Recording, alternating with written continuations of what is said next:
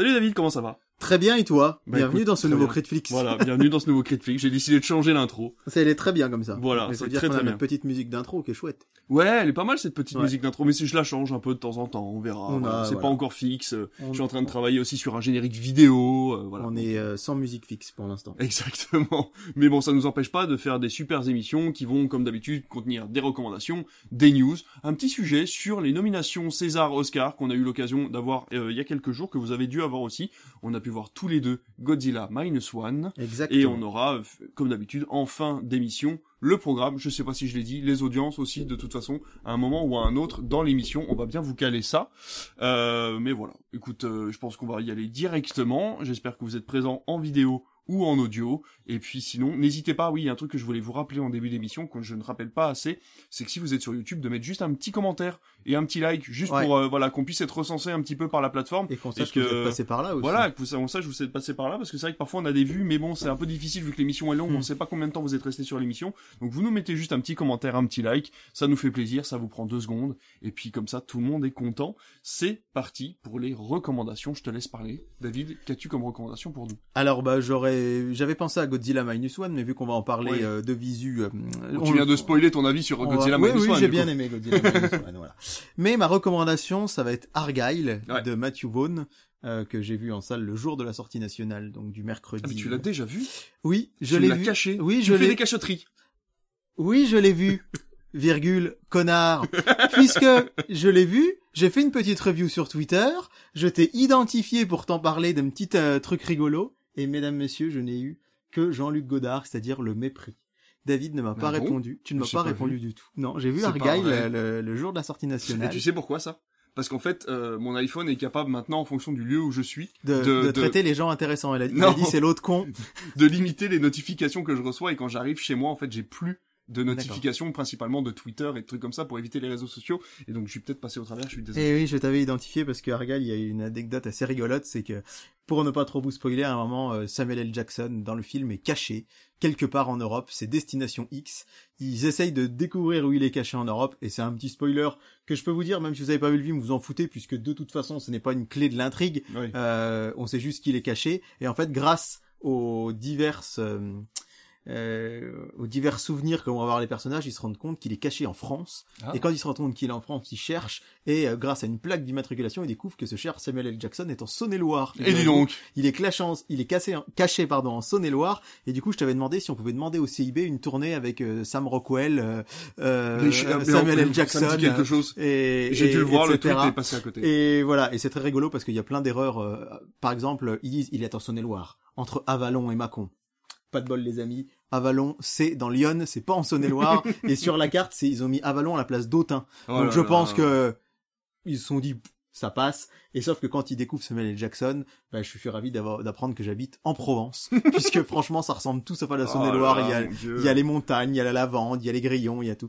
Donc bon, mais c'est rigolo parce que on s'attendait pas et on s'est tous. Ouais, on s'est rien dit- que de faire ouais. nommer par un film Oui, américain voilà, la, région la Saône-et-Loire euh, c'est vrai que c'est pas mal même le mot Macon finalement ça Oui, c'est ça, oui, rarement oui, ressortir c'est- C'est rigolo. Sinon, le film, euh, j'entends quand même pas mal de critiques négatives que je peux entendre. Alors moi, déjà, je l'ai vu dans des conditions pas terribles. Ah. Je nommerai pas la salle dans laquelle j'étais, mais c'était une salle pas très loin de chez nous avec euh, que quelques écrans et le son était très bas. ah mince Mais alors vraiment bas. On était que 7 dans la salle. Alors, il doit pas marcher très fort parce que dans un multiplex, on était 7 dans la salle la à première semaine 14h30 et 0 le soir pour la sortie nationale. Euh, mais alors, c'était des gens d'un certain âge derrière moi et j'entendais qu'ils disaient, mais on n'entend vraiment pas trop. J'ai pas osé me lever pour aller le signaler au Mm. projectionniste parce que je me dis, est-ce que c'est normal? Je ne sais pas. Ou est-ce que le film a été mal mixé? Je ne ah, pense pas. aïe, aïe, aïe. Mais vu que j'étais dans le multiplex d'à côté quelques jours plus tôt pour Godzilla et que le son avait été incroyable, je l'ai vu en Atmos et c'était vraiment trop bien. Là, euh, la musique ça allait, mais il fallait que je vraiment le son était pas fort et c'est assez désagréable en fait quand Bah, on est. appel à tous les projectionnistes ou appel à tous les gens qui vont au cinéma n'hésitez pas à sortir de la salle ne serait-ce que 5 secondes pour aller voir le projectionniste parce que parfois soit il a pas le temps soit il oublie soit il fait mal son travail mais le but est quand même quand on a un multiplex ou quand on a une salle euh, mono écran c'est d'aller faire un Mais tour moi, dans la salle quand le film a commencé quoi Moi le premier, j'ai pas osé y aller et aller, aller le dire et j'aurais dû parce que après ça m'a pas gâché le plaisir, mais un peu quand même. Ouais, je comprends. Et alors globalement sur le film, euh, j'ai passé un bon moment parce que j'aime Matthew Vaughn, parce que Mm. c'est hyper dynamique, parce que le casting est incroyable Ouais. et que les scènes avec Henry Cavill et John Cena sont, sont top.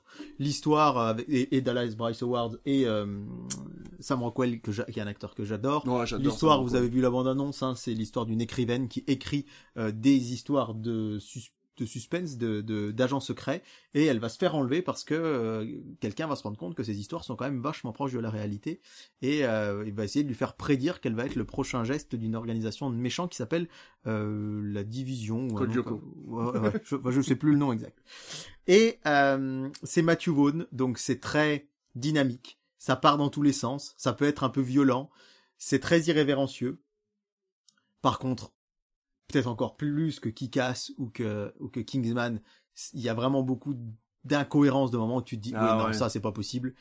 Et il y a ce fameux petit processus narratif où le personnage lui-même le dit. Il y a un Mm. moment, non mais tu vas me dire que ça fait 5 ans que t'as pas tiré, mais là t'as réussi à tirer pile dans un angle de quelques Ouais. millimètres pour un... Il se trouve des excuses, Mais voilà, quoi. il faut, bah, c'est-à-dire que c'est un fameux procédé narratif qui fait que si ton personnage le dit, en général, le spectateur, c'est presque de la, c'est pas de la manipulation mentale, mais euh, quand ton, ton personnage fait remarquer l'incohérence, du coup, le spectateur la relève moins parce qu'il dit, ah Ouais. bah oui, même lui, il a dit que c'était comme ça. Alors que si ça se passe pas, tu te dis, mais c'est quand même un peu bizarre comme scène.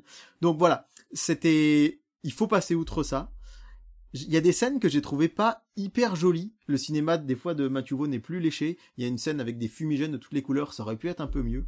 Mais globalement, vraiment, c'est un film où j'ai trouvé feel good, complètement déjanté, drôle, euh, le scénario est pas crédible une seule seconde, mais il y a quand même, il y a des rebondissements qui font qu'on s'ennuie pas. Et je peux comprendre qu'Argyle n'ait pas su séduit tout le monde, mais c'est suffisamment ma cam pour que je puisse vous le recommander. Essayez d'aller le voir, je te le conseille, parce que Ouais, je sais qu'on a un peu le le, verrai, ouais, ouais. le même avis sur ce genre de film et j'ai hâte d'avoir son retour. Mais voilà, euh, ça aurait pu être mieux. C'est peut-être pas aussi bien que Kingsman ou que Kick-Ass par exemple, mais moi qui suis fan de Matthew Vaughn et fan de Kick-Ass, je suis content qu'il ait fait autre chose qu'un Kingsman récemment du coup. Alors la scène post-générique pose mille questions, j'en dirai pas plus, mais la dernière scène et la scène post-générique posent mille questions. Euh, moi je l'ai vu en sortie nationale, donc très peu de gens l'avaient vu, donc il y avait pas trop encore sur internet d'explications Mm. de trucs. Puis finalement je me suis dit c'est pas plus mal comme ça. Mais euh, voilà, Argyle, euh, à voir et je- voilà, j'espère que tu pourras nous donner ton avis. euh, Ah Bah, carrément, ouais, on le passe bientôt dans notre cinéma, donc Ouais. j'aurai l'occasion de vous en parler. Moi, j'ai deux recommandations, mais ça va aller très vite. Le premier, je l'ai vu hier, je vais pas trop en parler parce que je sais que t'as peut-être l'intention de le voir. Hier, j'ai vu Vermine. Ah bah, je m'y attendais pas, dis donc. Ah bah dis donc, une là, c'est pas comme si tu avais vu ça en story. Oui, non mais ça. voilà, euh, vraiment pour ceux qui ne l'ont pas vu en story, en fait j'ai beaucoup aimé Vermine, j'ai trouvé que c'était un film très dynamique, Euh, c'est un film avec des punchlines dans tous les sens, les dialogues sont très bien écrits, faut savoir que le scénario est de Florent Bernard, je le répète assez souvent, je suis un grand fan de ce monsieur, Euh, et euh, le, le- le réalisateur pareil, c'est son premier film, mais on sent qu'il a fait des courts-métrages qui étaient très pro à la base, il maîtrise vraiment les codes de l'horreur, et en même temps c'est pas que ça, c'est aussi un film euh, vraiment sur... euh, il y a, un petit peu de violence policière, il y a un peu des conditions euh, des bâtiments dans les cités françaises, il y a un petit peu de tout ça, mais on sent que le réal a pas voulu pousser dans le social. Le but est de nous faire passer un bon moment devant un film d'horreur. Il y avait huit personnes dans la salle, dont deux personnes âgées. Euh, qui sont venues par euh, voilà par intérêt euh, soit pour les films d'horreur soit pour les araignées. Et bon pour l'histoire je vous raconte vite fait donc c'est l'histoire d'un gamin qui est un peu en galère il vend des chaussures dans sa cité un peu un peu sous le manteau il vient de perdre sa mère sa sœur est dans le bricolage et du coup ils vivent dans un appartement un peu délabré et lui, sa chambre est devenue un vivarium, donc euh, voilà, il, adore avoir des petites bestioles. Et un jour, il trouve une araignée euh, qui est vendue euh, sous le manteau par un petit un petit gars, voilà, dans la dans la cité. Il ramène l'araignée chez lui et en fait, il la laisse l'après-midi. Et quand il revient le soir, en fait, il se rend compte qu'elle a fait un trou dans la boîte à chaussures dans laquelle il l'avait mis. Et là commence le début des ennuis. Je vous en dis pas plus, mais vraiment le film est très bien, la fin est très bonne. Enfin voilà, tout est vraiment vraiment très cool. Attention, c'est pas le film de l'année, mais les conditions dans lesquelles il a été produit en France avec une nouvelle génération de réalisateurs et d'auteurs font que ça en fait un produit de très bonne qualité. Euh, comme on en parlait par exemple pour les Trois Mousquetaires, le, le diptyque qui finalement a quelques défauts, mais qui dans l'ensemble, au vu des conditions dans lesquelles il a été produit, Oui, bien font sûr. que ça en fait un bon film. Bah là, c'est pareil, Vermine, vous passez un très bon moment. Et euh, j'ai même une personne qui m'a dit qu'elle avait pas vu beaucoup de films en 2024, mais qu'en tout cas, ça faisait partie pour l'instant de ses films préférés. Donc je suis vraiment très content de l'avoir diffusé ici. Et le deuxième, ça va aller très vite, c'est Squeezie, Merci Internet, qui est disponible sur Prime Video. C'est un documentaire Et ce qui est très bien, c'est que c'est pas un documentaire que sur Squeezie, mais vraiment un documentaire sur l'avènement de YouTube en France et sur comment les jeunes s'en sont sortis avec cette plateforme qui est arrivée de nulle part, où on leur a proposé un nouveau job auquel personne ne croyait, où ils se sont fait insulter à la télévision et c'est très marrant de voir ce rejet en fait de la télévision à l'époque, Hmm. euh, alors que ces jeunes savaient que ça allait marcher, certaines Alors personnes ont cru en la eux. plupart de ces youtubeurs euh, ont des postes. Enfin, non, enfin, la télé. Il y a les- eu un échange en Ouais, fait, ouais, voilà, la, ça. la télé les, les recrute pour des, enfin, on voit Hugo Décrypte par ça. exemple. euh, On voit aussi que dans beaucoup d'émissions type Camille et Images, euh, type euh, euh, quelle époque, on a beaucoup de. YouTube- de plus en plus de youtubeurs. En fait, c'est un peu comme on le dit avec le cinéma, c'est du gagnant-gagnant YouTube et la Ouais, télé. c'est ça. Mais les, le membres de la télé, pas tous, hein, mais on se souvient d'Ardisson qui avait été extrêmement méprisant. Bah, par on exemple, voit les extraits de l'émission, voilà, effectivement. Euh, voilà. Même Cyprien, etc. Donc euh, voilà, on voit vraiment l'évolution euh, de- des mentalités en France par rapport à, à Squeezie. On voit aussi le fait que lui, il s'est retrouvé à 17 ans avec euh, son million d'abonnés, qu'il savait plus quoi en faire, et qu'en fait il a pas eu d'enfance, il a fait que bosser toute sa vie, et que en fait il lui a fallu énormément de temps pour prendre des vacances pour la première fois de sa vie et pouvoir essayer de Mm. profiter et d'essayer de vivre un peu tout ce que les ados ont vécu. Donc voilà, il y a plein de choses à faire. J'ai pas encore fini la série, c'est en 5 épisodes. J'en ai vu 3 sur 5 pour l'instant, mais en tout cas c'est vraiment très bien, c'est très bien réalisé, un peu à la manière de ce qu'avait fait Aurel San euh, il y a quelques mois du coup pour les deux saisons euh, de son dernier album et de son avant-dernier album. Donc euh, voilà, je trouvais ça vraiment très très cool. Ce sera mes deux recommandations de cette fois-ci. Vermine, qui est toujours disponible au cinéma, je l'espère pour vous, et ensuite euh, disponible sur Prime Video. Squeezie et toi du coup Argyle, qui est disponible toujours au normalement, cinéma. normalement dans les salles puisqu'il est sorti euh, bah, il y a une semaine aujourd'hui à l'heure où vous écoutez l'émission si vous l'écoutez euh, le mercredi euh, 7 février. C'est ça. Est-ce qu'on fait les audiences ou est-ce Ouais. qu'on fait les news? On fait On les audiences comme ça c'est fait? Donc qu'est-ce qui s'est passé Eh ces ben, deux dernières semaines d'important à la télévision? Rapidement, on va aller assez vite, mais le duel du dimanche soir du 28 janvier, A Star is Born, Ambulance, à ton avis, qui a gagné? A Star is Born. Eh bien, c'est Enquête à haut risque sur France 3. Enquête à haut risque est premier avec 2 millions 7, A Star is Born deuxième 2 millions 6. Euh, il faut dire que de manière assez curieuse, Netflix a annoncé son arrivée sur la plateforme la veille de la diffusion de euh, sur TF1. Mais non, c'est pas curieux en fait, parce que comme ça les gens le voient, ils se disent bon, c'est vrai que Ouais. je le regarde à la télé, Ouais, je le regarderai ouais, sur Netflix. Quoi. D'ailleurs, on a vu qu'il y a des salles qui le diffusent pour la Saint-Valentin. Je sais pas si c'est vraiment le bon plan alors qu'il est diffusé un petit peu partout.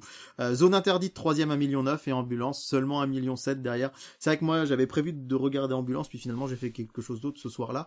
Euh, bah, je suis allé voir Godzilla Minus One. Mais ben voilà. euh, Ça marche donc c'était pour la bonne cause. Mais voilà. Par contre, Mensonge d'État sur Arte un million 4 Ouais. Donc euh, C'est qui, bien, hein. qui, est, qui est vraiment pas très très loin. on le disait, la prog Euh, d'Arte qui se modernise, pas, ouais. enfin, pas qui se modernise, mais qui s'élargit. Ouais. Parce que là, c'est quand même un thriller policier avec, euh, avec Leonardo Ouais. DiCaprio. Enfin, on est quand même sur autre chose que le film d'auteur des années 50. Je ne me suis rien spoilé des deux duels du dimanche soir, promis. Par Eh contre, ben- j'ai vu passer une publication qui disait qu'un des deux dimanches, je sais plus lequel, il y aura le Loup de Wall Street sur Arte ok. en prime. Ça, c'est aussi quand même euh, Ouais. assez sympa. Euh, vous dire que euh, vendredi euh, dernier, 2 février, vous avez mangé des crêpes, peut-être, je l'espère pour la chandeleur, mais en tout cas, France-Irlande 6 millions 7 sur, euh, enfin 6 millions 650 pardon, sur France 2, ça a cartonné. Cassandre 2 millions 8. Le grand bêtisier sur TF1 qui sauve bien les meubles, hein, 2 millions 2. Par contre, cauchemar en cuisine, en cuisine seulement 800 000. Aïe, aïe, Décidément, les primes M6, d'M6, en ce moment, On va voir, on va scruter les audiences vendredi de Pékin Express, mais euh, mais ça risque d'être euh, d'être euh, pas terrible, terrible. Samedi soir, eh bien, ils étaient, euh, vous étiez 4 273 000 devant la finale de la Star Academy. C'est beau pour de le noter parce que euh, c'est la si vous prenez les audiences depuis la première finale en 2002, alors faut quand même rappeler que la première finale avait fait presque 12 millions, mais c'était un autre univers, Ouais, il y bah avait oui, six chaînes de télé, etc.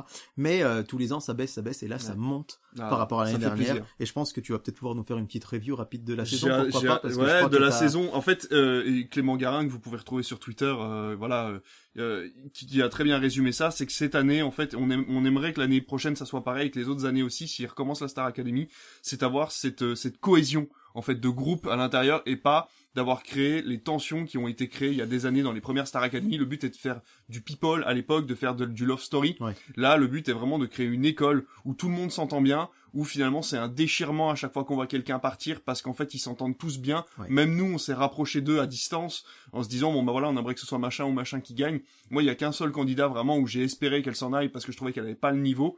Il ou elle, bon, vous savez que c'est elle, de toute façon, j'en ai déjà parlé, mais euh, voilà. Mais sinon, euh, tous les autres, vraiment, j'ai eu un petit pincement au cœur de les voir partir parce que c'est un moment qui, qui voilà, qui nous, qui nous échappe où on, se livre un peu à la Mm. télévision et, et c'est toujours très très bien. Et puis ils ont leurs défauts, ils ont leurs qualités, mais ils sont toujours au taquet. Et ils espèrent pouvoir réussir cette carrière-là. Enfin vraiment, TF1 a voulu que ses élèves se livrent. Ouais. Et c'est très très chouette.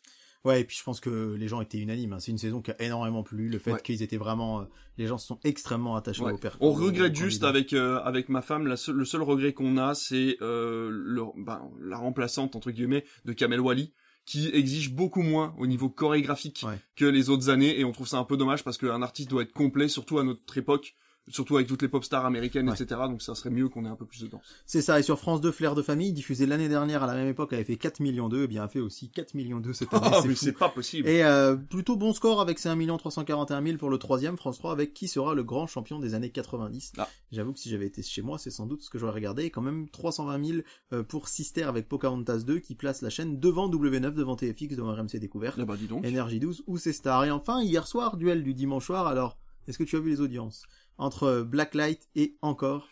Euh, oui j'ai vu les audiences séparément mais je suis malheureusement allé sur Twitter Eh bah donc, oui, euh, bah tu as bien fait. Et Blacklight est à 4 millions, enfin 3 Ouais. millions 960 bah, 000. Liam, Ouais, 21% de part de marché, c'est énorme. Mm. Et comme quoi, la dernière fois, euh, c'était avec The Good Crime. Non, je sais plus.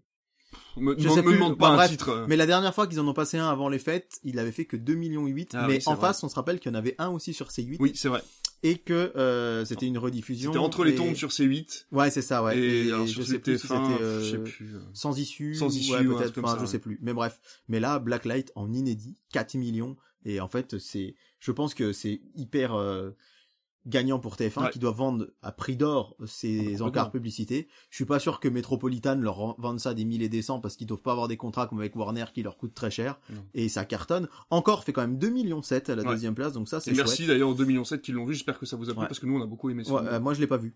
Ah. Et ah ouais d'accord, mais moi j'ai beaucoup vu. aimé en tout cas. Je l'ai pas vu et je c'est pareil hier soir j'ai eu Bon, une invitation disponible sur France.tv, minute, mais je du coup je vais le regarder cette semaine je pense. Euh, et euh, donc enquête à risque 2 millions sur Mm. France 3, Capital 1 million 9 et Inside Man l'homme de l'intérieur 993 000 et je ne suis pas Shintok histoire du racisme anti-asiatique une très belle sixième place avec euh, 945 000 téléspectateurs sur France 5. Voilà Mm. pour les voilà. audiences remarquables. Évidemment je veux pas le tour de tous les soirs de la Oui, semaine mais des voilà, 15 c'est- jours ce serait long mais Tout ce qui était notable. en tout quoi. cas tout ce qui était notable. Et voilà. Et je vous incite encore une fois, je sais que bon vous vous en fichez, mais euh, d'aller peut-être faire un effort, d'aller regarder la demi-finale et la finale de Destination X. Ça serait chouette parce que vous allez démarrer euh, à un endroit euh, que eux connaissent et vous aussi. Le dernier épisode se finit euh, sur un lieu euh, emblématique pour eux comme pour vous. Et euh, donc finalement vous allez redémarrer de zéro avec les trois personnes qui restent.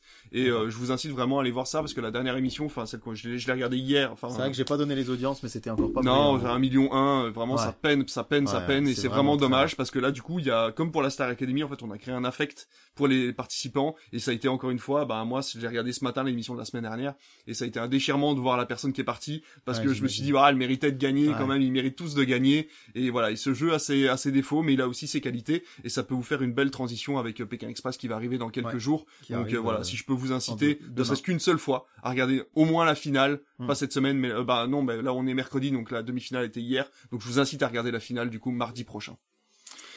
On passe vite fait à nos mini, mini news. Ouais. Euh, voilà, on a quelques mini news à vous donner. Euh, J'espère que voilà, vous, vous euh, que ça vous plaira euh, ce news. là Je sais pas pourquoi je vous dis ça. De toute façon, ça vous Non, j'aime bien tes notes parce qu'il y a marqué Bonjour David, comment ça?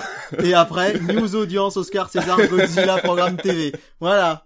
Ça vaut Oui, le coup bon, bah, d'avoir écoute. euh, une note avec marqué Bonjour David, comment ça va? Écoute, le jour où Critflix sera mon métier et que je serai payé pour faire ça, je pourrais faire des documents un petit peu plus complexes que celui-ci, mais en tout cas, c'est un Bonjour bon. euh, David, comment ça Comment ça Alors il y a le va, il manque le, il manque le va. Je me suis dit tiens bon bah, bref, moi je comprends ce que je me suis noté et ce que je me suis noté c'est que sur France.tv en ce moment vous avez la collection quasi complète de tous les films de Quentin Dupieux accessible gratuitement. Elle était sur Canal toutes les, tout l'été Ouais. d'ailleurs et j'en Voilà. ai bien profité. Alors voilà, Voilà. forcément, euh, je l'ai pas, je vais peut-être pas forcément y refaire un tour, mais c'est une très bonne nouvelle. Bah carrément parce que du coup maintenant c'est gratuit, vous avez la, possibilité de, bah, de, faire la rencontre finalement de, de Monsieur Oiseau, comme Quentin Dupieux, comme on l'appelait dans les années euh, 90. Euh, mais voilà, je ne peux que vous inciter à aller au moins voir Réalité et peut-être Wrong, qui sont les deux pierres angulaires, on va dire, de sa, de sa, de sa, de sa filmographie disponible sur France.tv, bien sûr, parce que depuis il y a eu Yannick, euh, je crois que le Dain n'est pas accessible non plus sur la plateforme. Enfin voilà, Ouais. donc euh, il y a quand même pas mal de petites choses à voir. Yannick qui arrive sur Canal cette semaine. Et bah Donc, voilà, c'est une très bonne si vous avez nouvelle. Canal, Si vous, aurez la possibilité de voir voir Yannick. Ouais, complètement. Une news de toi Ouais, une petite news rapide pour vous dire que alors c'est sûr à 90%, hein, on va pas, euh, on va encore parler un peu de conditionnel, mais on est quasi certain maintenant qu'il y aura un nouveau Jurassic World. Et c'est quelque chose qui n'était pas attendu du tout Non. puisque le dernier film est conclusif, qu'on l'ait aimé ou pas. Je pense que vous êtes plus nombreux à ne pas l'avoir aimé. moi personnellement j'ai trouvé ça moyen et plus le temps passe plus le film vieillit mal dans mon Ouais. esprit et je suis vraiment un grand fan du premier Jurassic Park et en fait euh, j'aime la réponse d'Universal qui semble assez euh, honnête et qui dit bah, en fait c'est juste la la licence qui nous rapporte le plus Oui. il a cartonné en salle les produits dérivés ils s'en vont à la pelle les dinosaures euh, c'est pour les, les enfants c'est enfin déjà il y a, y a pas besoin de Jurassic Park pour vendre des Non, dinosaures. Mais les parents qui en plus maintenant notre génération qui Mm. ont connu Jurassic Park ils vont acheter des dinosaures à leurs petits garçons leurs petites filles ils vont faire quoi? Bah il y en a des lambda et des estampillés Jurassic Park ils vont prendre ceux de Jurassic Park. et du coup bah voilà. Il y aura une suite. Alors visiblement il y aurait négociation avec le casting vraiment complet c'est-à-dire euh, Sam Neill, Laura Dern, euh, Jeff Goldblum, euh, Chris Pratt, euh, Omar Ah ouais, Sy, vraiment euh, repartir sur euh, de, de Dallas bonnes Bryce. Howard, mais euh, il devrait être présenté comme un Jurassic World 4 quand même, c'est-à-dire euh, suite. pas pas un re... enfin Jurassic World n'était pas un reboot, mais ça se passait longtemps après. Mhm. Là, ça pourrait être une suite directe de, de Jurassic euh, World 3, le monde d'après, c'est ça, Ouais, je crois. ça, ouais. Donc euh, voilà, affaire à suivre. Moi, c'est une saga. En fait, je dis toujours que c'est une de mes Africa? sagas. Pas tout à fait, puisque ça se passe euh, à Isla Nublar au Costa. Rica. Saga Costa Rica. J'ai toujours que c'est une de mes sagas préférées, mais en fait, non. C'est juste que le premier, je l'aime tellement. Et en fait, j'ai adoré le 5, euh, Ju- Jurassic World euh, Fallen Kingdom, que j'ai trouvé incroyable. Et entre temps, bof. Et du coup, euh, je suis partagé parce que j'aime tellement les personnages depuis le 1. Il y a quand même des trucs qui m'ont fait kiffer dans le dernier. Désolé, Ouais. je spoil rapide, mais le bisou entre Sam Neill et le fait que euh, le personnage d'Alan Grant et Ellie Sattler en couple dans le 1, Mm. séparés depuis, se remettent ensemble à la fin, ça a fait battre mon petit cœur. Il y a donc les revoir, ça va être cool. Ouais. Mais je trouve quand même que euh, ouais, c'était pas terrible, terrible les derniers Jurassic World. Mais bon. Bon, écoute. Au moins, on aura l'occasion, peut-être, ils auront l'occasion peut-être de se rattraper. Donc, c'est peut-être l'occasion d'avoir un bon Jurassic World. Pourquoi pas, Euh, bien voilà, sûr. cette ouais, fois-ci, mais bon, voilà. J'y crois. Et puis c'était pas les- nul. mais les fans, les fans seront là, Oui, dans oui, tous les bien cas. C'est pas forcément une mauvaise nouvelle. Ouais, ouais, c'est clair. Euh, moi, je vais parler de la baisse de fréquentation du cinéma. Il faut en parler aussi de temps en temps. On aime bien les bonnes nouvelles. Parfois, il faut parler des mauvaises. Il y a une toute petite baisse au niveau du mois de janvier. C'est la faute à personne, c'est la faute à une sélection euh, un peu approximative des films euh, diffusés au mois de décembre, au mois de janvier. C'est la faute aussi que l'année dernière, Avatar 2 était Oui. sur euh, dans tous les cinémas euh, fin décembre, début oui, janvier. donc janvier, forcément, ouais, ouais, ouais. ça a fait la locomotive pour le début du mois de janvier. Moi, effectivement, j'ai regardé les chiffres par rapport à l'année dernière. C'était Avatar qui nous permettait de, de relancer cette nouvelle année. Donc on est à moins vi- euh, 8,3 par rapport à 2023, Ouais. donc par rapport à janvier dernier, et on est à moins 2,1 par rapport au mois dernier, donc à décembre 2023. C'est pas une énorme baisse, mais c'est vrai que dans une euh, société où on espère Ouais. toujours d'avoir une augmentation, on est toujours en retour de Covid, on espère Ouais, toujours pouvoir retrouver les chiffres qu'on avait en 2019, en 2018 ou en 2017, vraiment retrouver cette envie de cinéma. Elle est là, cette envie de cinéma, mais on a aussi l'impression qu'il y a plus ces grosses locomotives qui nous rapportent Ouais. des millions d'entrées euh, dès les deux premières semaines. Donc euh, c'est un peu plus, c'est un peu moins évident de proposer euh, des Et il faut noter que c'est pas partout pareil, et Ouais. notamment on se rend compte que les cinémas ruraux s'en sortent plutôt bien. Ouais. Et nous les premiers grâce à un film qui s'appelle Chasse gardée. Ouais, On va pas se mentir, Chasse gardée. quasiment 2 euh, millions là. Quasiment 2 millions. Mm. Et s'il marchait dans les villes autant que dans les campagnes, ça pourrait être un, un, un multimillionnaire à 5 ou 6. ouais. Chez nous, ça cartonne. Euh, je sais pas si tu l'as vu. Non, Euh, bah non, non, non. Mais moi, je dois dire que j'ai pas mal de tendresse pour ce film parce que je l'ai trouvé relativement intelligent. C'est un film euh, à enchaînement de gags, à, au- Ouais, à la euh, Philippe ouais. Lachaud. Mais ce tableaux que, ce que j'ai trouvé assez intéressant, c'est que c'est cette histoire de Parisiens qui vont vivre à la campagne, ils vont acheter une maison pas chère et il y a de la chasse autour. Mais c'est relativement intelligent dans le traitement, c'est-à-dire qu'on s'attend vraiment à ce que les bobos parisiens viennent rencontrer des Mmh. chasseurs qui sont des beaufs et que ça se passe pas bien. Et ce qui est très drôle dès le début, c'est que les chasseurs chassent et les parisiens ça les embête, mais euh, il y a un moment où j'aime bien quand la, la parisienne elle dit ce serait beaucoup plus simple si les chasseurs étaient des gros cons mais le problème c'est qu'on les aime bien. Ils viennent ils nous Oui, donnent à manger. ça.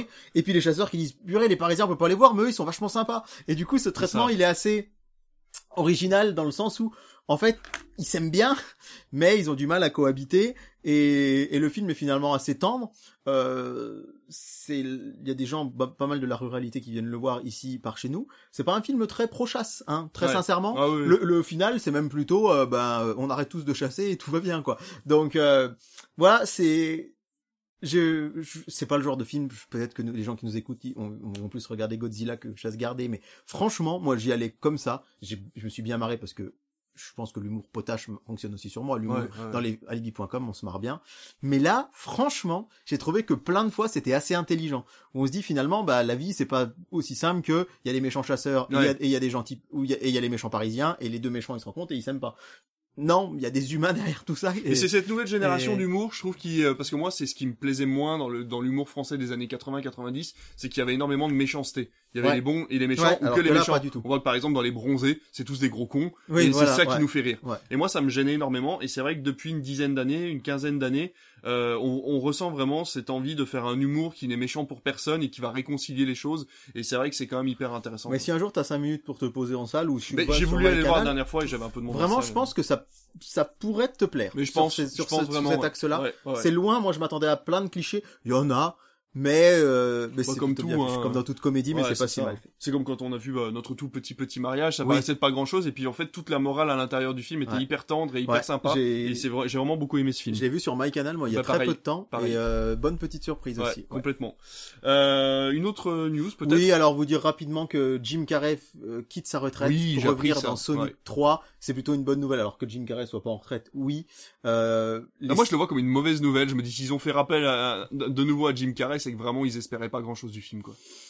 je me dis qu'il est vraiment emblématique parce que quand même pour ces films-là, parce que le personnage principal, ça reste Sonic qui n'est pas un vrai acteur et que du coup il faut quand même que le film soit incarné par quelqu'un. Ouais. Et pour le coup, alors évidemment je suis sans doute pas objectif parce que je suis un fan absolu de Jim Carrey, mais moi qui suis aussi un grand fan de Sonic, c'est vraiment mon premier jeu vidéo, même avant Mario. Le rôle de, de Robotnik, de Dr. Eggman, il est parfait dedans. Oui, mais complètement. Et ouais, du coup, je pense sûr. que c'est une bonne nouvelle parce que je me dis, il aurait manqué. Alors le film va s'axer autour de Shadow, qui est un personnage qui est apparu après sur Dreamcast dans, les, dans, la, Sonic Adventure 2. Et en fait, je me dis c'est une bonne nouvelle pour le film, et c'est une bonne nouvelle parce que je me dis si Jim Carrey revient pour Mm. Sonic 3, ça veut dire que il, il acceptera de revenir pour d'autres projets. Ah, sans doute, c'est vrai. c'est que bien voilà, ouais, il vient pas, je pense pas qu'il revienne que pour un film. Non. Donc voilà pour euh, cette news et puis une petite news rapide sur Bonjour pour vous dire que les audiences, les audiences remontent. Ouais. Euh, la matinale a redépassé les 300 000 téléspectateurs et euh, autour des 8% de part de marché avec une moyenne la semaine passée aux alentours de 280 000 téléspectateurs. On rappelle que c'était descendu à 210 000 Hmm. et il semblerait que l'émission s'installe. Ah, Euh, c'est chouette. Il y a eu un petit positif buzz positif sur les réseaux sociaux avec des petites punchlines que se balancent les chroniqueurs. Ok. Et il y a un attachement qui commence à se créer à cette bande de chroniqueurs. Forcément. Moi, j'avoue que je commence à y être bien attaché et à vraiment apprécier me réveiller euh, le matin et à regarder TF1. Donc c'est plutôt une bonne nouvelle. Et puis c'est rigolo parce qu'il y a beaucoup de sites internet qui qui mettaient tous les matins audience catastrophique pour bonjour, anana. Même ils mettent plus rien depuis une semaine. C'est bizarre. euh, grand bien à leur face. On, c'est vous- une- on vous connaît, hein, on vous a vu. hein. Ouais, vous en les- faites pas, on vous connaît. Non mais euh, moi ma dernière news elle concerne John Watts. Alors John Watts vous le Mhm. connaissez, c'est celui qui a fait Spider-Man, euh, les trois derniers films Spider-Man, euh, la trilogie avec Tom Holland. Euh, Comic Seater, tu peux te boucher les oreilles si tu veux. non pas forcément parce que une Parce bonne est nouvelle. décédé, Une bonne nouvelle en amène une autre, c'est que John Watts a été retiré du nouveau projet de Spider-Man, du coup, euh, voilà, parce que certains fans n'avaient pas aimé euh, sa façon de réaliser Oui, euh, à l'époque, hein, voilà, bon, qui était, euh, est-ce que c'est de sa faute à lui, est-ce que c'est Sony qui ne fait que des films de merde avec Marvel, ça on ne sait pas. Et d'ailleurs, est-ce que tu as vu qu'il y a, il y a tension au sein du studio puisque euh, Tom Holland et le côté Marvel veulent faire un nouveau Spider-Man juste avec Tom Holland et euh, on a euh, du côté Sony qui est encore euh, Bah, des- Ils voudraient bien utiliser leur ils- méchant verse. non, il voudrait Ah. sur- il voudrait surtout que Andrew Garfield et Tobey Maguire reviennent. Et Ah, du coup, oui. il y a gros eh, en fait, il y a deux projets de films qui sont en train de se battre en ce moment, un Spider-Man pas reboot toujours avec Tom Mm. Holland mais un tout simple, on va dire tout simple. Où il est le héros point et un triple Spider-Man en fait.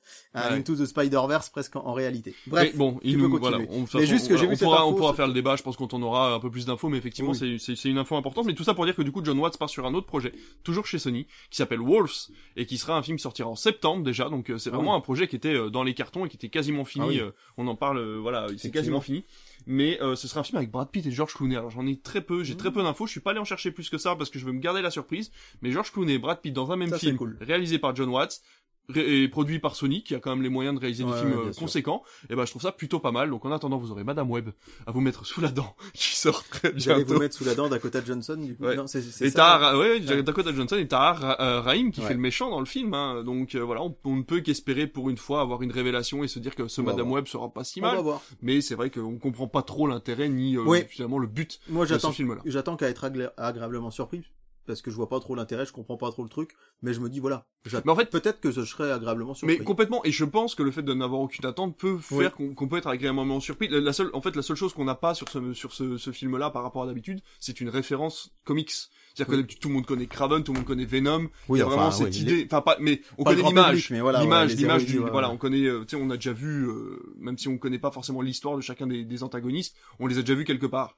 Là, c'est vrai que cette Madame Web, finalement, Ouais, personne on la connaît, on sait pas d'où elle vient, donc euh, on ne peut qu'espérer un bon film. Et dans tous les cas, vous aurez John Watts au mois de septembre euh, avec George Clooney et Brad Pitt. Ce sera ma dernière news et on va passer à notre sujet principal. Le premier, on va aller très très vite et on va vous parler des Césars et des Oscars. Les Césars et les Oscars, vous le savez, ce sont des euh, soirées où l'on récompense les meilleurs films euh, selon des catégories, on va vous expliquer.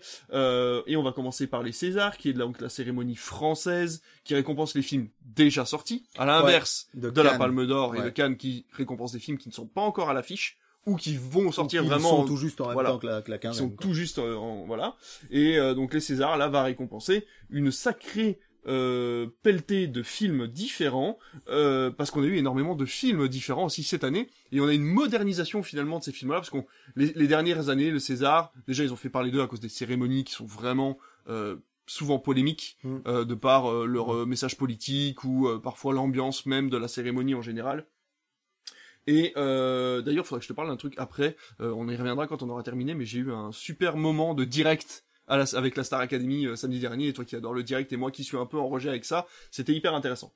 Euh, donc ce sera diffusé en direct sur Canal+. Euh, la date de diffusion, je l'avais Ça noté. doit être, C'est le euh, 23 février, ouais. si je me trompe pas, c'est ça. Hein euh, euh, ouais, le 23 vendredi février. 23. Voilà, c'est ça. On va pas vous faire la liste hein, de toutes les catégories, de tous les films. Il faut savoir que principalement, on aura euh, Anatomie d'une chute, qui est absolument partout. On va en parler pour les Oscars aussi, qui a eu des récompenses absolument partout. ouais. Je, je sais pas si c'est pas le film qui a gagné le plus de récompenses de ces dernières années, parce que Un vraiment. film français sans doute, ouais. Ouais, je pense ouais, qu'on n'a pas vu ça franchement, depuis très longtemps. Ouais, complètement. Euh, le règne animal, dont on a beaucoup parlé, qui a presque fait 2 millions d'entrées, Ouais, si je me et trompe que pas. j'ai hein. pas vu encore. Moi non plus, moi non plus, tu te rends compte. Euh, le procès Goldman de Cédric Kahn, euh, qui perd en notoriété tout doucement. Plus le grand public voit le film, et moins il est apprécié, j'ai l'impression. Il y a quand même ouais. un retour assez négatif du grand public sur le procès Goldman. Chien de la casse, qui est un premier film absolument extraordinaire, que j'ai trouvé vraiment bien. Quelques défauts dans le film, mais une première réalisation qui est tenue de bout en bout par les deux acteurs principaux, euh, Raphaël Quenard et le monsieur qui jouait dans la série sur NTM, je ne me rappelle jamais son nom, mais je vais vous retrouver ça euh, dans quelques instants, et je verrai toujours vos visages de Jeanne Hen- euh, Henry, Ouais. Jeanne Herry, pardon, euh, qui que j'ai vu il y a pas longtemps, qui est absolument extraordinaire, qui m'a pris, mais vraiment, euh, qui m'a emmené dans Mm. cette histoire de toutes ces personnes qui, qui ont vécu des choses atroces des deux côtés du miroir, c'est vraiment, vraiment très chouette. Alors, sélection hyper intéressante. Je pense que, après le tollé Anatomie d'une chute que la France ne fait pas représenter aux Oscars, je vois Tu mal, qu'ils vont être boudés, tu penses? Non, moi, je, je vois mal qu'il l'ait pas. Ah oui, Imaginons qu'il ait l'Oscar le lendemain, il a pas eu le César, Ouais, enfin, le, ouais, le lendemain, ouais. mais il a l'Oscar 15 jours Ouais. après, mais la France lui a pas mis. Je pense, euh, moi je pense que je pense l'anatomie d'une chute, vous le savez, on en a déjà parlé dans ce podcast, vous pouvez écouter l'épisode pour le savoir, mais moi ce que je pense surtout, c'est que par rapport aux autres films qui sont contre lui, c'est le seul qui n'a pas de véritable défaut. On peut reprocher des choses au règne animal, on peut reprocher des choses au procès Goldman, au chien de la casse, ou même, à, je- mais- même je verrai toujours vos visages, je trouve qu'il a pas trop de défauts, mais ça doit se jouer entre ces deux films-là. Je trouve que vraiment ce sont des films qui sont parfaits dans leur architecture, dans leur réalisation, dans le, dans, dans le jeu en général et dans la communication qu'ils ont eue auprès du public. Ça pourrait être intéressant, et ça, ce sera jamais le cas, mais qu'on ait un, une hiérarchie, genre, euh, comme au Miss France, premier Ah, film, premier, deuxième, premier- dauphin, deuxième- deuxième, ouais, ça pourrait être marrant, le deuxième et le troisième, ça pourrait être intéressant parce que sur les réalisateurs, on retrouve pratiquement les mêmes. Hein, euh, Ouais. Justine Trier, euh, Jeanne Henry, Cédric Kahn, euh, Thomas euh, ouais, voilà, c'est ça, ouais. on retrouve ça. Donc, Meilleur euh, acteur, pareil, c'est sur les mêmes films. On a Benjamin Laverne qui apparaît pour l'abbé Pierre, du coup, Ouais. une vie de combat. Euh, je aussi- regarde on mon ordi, c'est pour ça que vous me voyez On en a face. aussi là, euh, Raphaël Quenard pour Yannick en meilleur acteur. Ouais, ouais, complètement. Et ça serait euh, entièrement mérité parce que je trouve que c'est une très belle performance de sa part. Ouais. Euh, Harry j'ai- pourquoi je l'ai tenté celui-là? Ouais, Je, l'aurais pas réussi, je le savais très bien. L'acteur principal du procès Goldman. Euh, meilleur actrice, donc pareil. Alors Little Girl Blue pour Ah bah Marion. Cotillard. Moi, ça c'est vraiment toi, mon favori directement. Virginie Fira pour L'amour et les forêts, effectivement, on peut espérer pour elle. Euh, le ravissement et Anatomie d'une chute, Sandra Hüller qui effectivement joue très bien, mais c'est un jeu qui est un peu plus en retrait, il est difficile Ouais. de le juger finalement oui, bien sûr. dans c'est Anatomie d'une chute, même si elle joue très très bien. Bon, les second rôles, pareil, on revient dessus, Anatomie d'une chute, Chien de la casse, procès de Goldman, Yannick, Ouais, avec Pio toujours Marmaille, pareil, ouais. Pio Marmaille, ouais, qui a été. Pourquoi Pio Marmaille et pas euh, et pas l'autre dont je n'ai peut-être pas le nom non plus. J'ai beaucoup de mal avec les noms en ce moment. Je suis vraiment désolé. Je ne fais je fais mal à mes recherches. Mais si vous voyez aussi mon mon déroulé comme l'a vu David, vous verrez que je ne fais que très peu. bonjour, comment ça, David Je fais, très- tout. je fais très peu de recherches. Donc euh, voilà, encore une fois, quand j'aurai plus de temps pour Clipflix, il y aura plus de temps pour une émission de qualité, même si on a déjà une Bah émission de qualité, vous le savez très bien. Euh, N'hésitez pas à mettre un commentaire. euh, meilleure actrice dans un second rôle, on revient toujours sur la même chose. Je verrai toujours au visage Leila Bekti, effectivement, qui le mérite amplement, je trouve. Bah, je crois que dans un second rôle, il y a, euh, il y a trois ou quatre Ah ouais, actrices. ah bah c'est de- que ça, ouais. Miu Miu, Adèle Exarchopoulos, euh, Elodie Bouchez Est-ce que et c'est- Leila Bekti. Est-ce que c'est pas le synonyme d'un problème aussi euh, général dans le cinéma, de se retrouver avec autant de second rôles féminins d'un même film, plutôt qu'avoir une variété Ben, je, je trouve ça assez original, mais je trouve qu'au moins ils ont osé. Ils se sont dit bon bah elles, sont- elles jouent toutes super bien. Pourquoi Bah, est-ce ouais. qu'on les mettrait pas toutes les quatre? Ouais, mais est-ce que finalement il n'y avait pas d'autres films où les personnages féminins secondaires méritaient aussi? Sans doute, On a Adèle Exarchopoulos dans Le règne animal aussi qui Mmh, pourrait mériter. sûr, et là, elle a été choisie pas vu, donc mais- qu'elle le mérite, mais voilà. Oui, mais enfin voilà, pour dire que si le film est bon, je Oui, pense qu'en général c'est une c'est une qualité intrinsèque du film, dont la qualité du jeu des acteurs. Mm. Euh, révélation masculine. Alors là, on est un petit peu, non même pas, on reste dans les mêmes. Théorie de Mar- théorème de Marguerite pour Julien Ouais, Frisson. là c'est assez original. pour Alors. Julien Frisson, je l'aime beaucoup, je trouve qu'il joue très bien, mais par contre, dans le théorème de Marguerite, je le trouve un peu en retrait. Bon, qu'il soit nominé là-dessus, je pense, Mhm. nommé, pardon, là-dessus, je pense que c'est plus pour le mettre en avant Mhm. au niveau de son début de carrière. c'est possible. Euh, Paul Kircher, pour le règne animal, il paraît qu'il joue très bien dedans. Samuel Kircher, dans l'été dernier, oh, tiens. Est-ce qu'ils font partie de la même famille? C'est possible. Très bonne question. Euh, Anatomie d'une chute, on revient dessus. Chien de la casse. Alors effectivement, Milo Machado Graner, qui du coup euh, joue très très bien, donc le jeune garçon euh, Ouais, qui a pas une vu difficulté, Anatomie d'une euh, chute encore. J'ai pas vu, j'ai pas vu, pardon. Ah, Anatomie d'une chute, Oui, pardon. si, si, oui, oui, oui. Toi, tu venais, tu venais de me Non, parler non, de- pas Chien de la casse, non, non, non. Ouais, tu vois, Raphaël Quenard qui est en révélation masculine. Oui. Enfin, est-ce que c'est encore une révélation à l'heure où on, on parle finalement parce que il a eu une carrière tellement exemplaire euh, c'est Ouais, l'année ouais, dernière ouais, avec les courts métrages, les documentaires, les, deux rôles qu'il a eu. On va dire que c'est vraiment dans, ouais, ouais. Il est en, en fin de révélation Oui. quoi, vraiment. Hein, donc euh, voilà. Oui, c'est pas une surprise qu'il, que c'est un bon acteur, effectivement. Non, voilà. Euh, Kim Michelin, le consentement. Donc là, on passe au César Révélation féminine. Donc euh, effectivement, Kim Michelin qu'on peut voir ici, Suzanne Joannet pour la, la voix royale. Enfin voilà. On a, euh, on a, on a quand même pas mal de choses à se mettre sous la dent, mais c'est quand même les, on va dire, 8-9 films Ouais, qui ouais, reviennent, grand Largement. maximum. Avec vraiment Anatomie Euh, d'une chute et le règne animal. Ah, tu vois les trois mousquetaires pour le meilleur costume, ça paraissait évident, mais Oui. euh, c'est quand même bien de le voir là-dedans. Une grosse Ouais. production finalement, de le voir au César, c'est quand même chouette. Et effectivement, je crois qu'il est aussi sur la photo, sur euh, les décors, sur ce qu'on appelle un peu des Césars techniques. Voilà. D'ailleurs, on peut en venir à ce moment-là. Alors là, moi, je suis sur JQ pour avoir le listing, mais c'est vrai que là, on n'a plus de nom. C'est un peu dommage de pas avoir un nom représentatif finalement un de ces Oui. parties-là du film, Oui. parce que c'est des gens qui sont la méritants. costumière des mousquetaires. euh, Exactement, ou le ouais. costumier d'ailleurs. Il doit bien y avoir un costumier principal Ouais, ou une ouais, costumière principale, une maquilleuse ou un maquilleur principal. Donc c'est vrai que bon voilà. Euh, meilleur film d'animation, on passe dessus vite fait. Interdit aux chiens aux Italiens, Linda veut du poulet, Mars Express. Dans mon petit cœur, j'espère que c'est Mars Express. Linda veut du Ce poulet. serait une même- sacrée euh, récompense, hein, Ouais, si Mars Express sacrée hein. consécration pour le- la science-fiction française et pour le film d'animation. Film étranger, on retrouve L'Enlèvement, Les Feuilles Mortes, Oppenheimer, Perfect Days ou Simple comme Sylvain. Assez varié finalement, Ouais, ça va c'est être très- difficile de choisir. Ouais, ouais, ouais, c'est très original, ouais. Donc euh, meilleur documentaire, on va pas, enfin, je ne vais pas m'oser à ça puisque je n'en ai Mais il y a vu quasiment Girl, aucun. Blue- Little, Little Girl Blue d'ailleurs. euh, Ouais, mais bon, il paraît que sur l'Adamant est très très bon et voilà, je sais pas, je, je- là je vais pas, je vais pas me risquer à faire un, un pari sur cela. Enfin, très belle sélection en ouais, tout cas. très et- très belle sélection. Pour les Oscars, ce sera un peu plus tard, ce sera au mois de mars, euh, si je ne me trompe pas. Euh, je- j'avais vu le 10 mars. Le 10 mars, ce sera en pleine nuit, toujours sur Canal. Non, c'est France Télévisions. Non, c'est Canal. C'est Canal. C'est. Canal toujours hein, qui a ça. Ouais. Euh, voilà, donc on va vraiment aller vite fait. On va juste vous dire que par exemple Barbie n'a pas été sélectionné euh, pour les Oscars. On l'attendait. Il est dans l'Oscar du meilleur film, meilleur film, mais, pas, la meilleure réalisatrice pour euh, Greta euh, Gerwig. Ouais. Et Mais en fait, c'est vrai que la polémique là-dessus, euh, j'en ai discuté avec un ami ce week-end.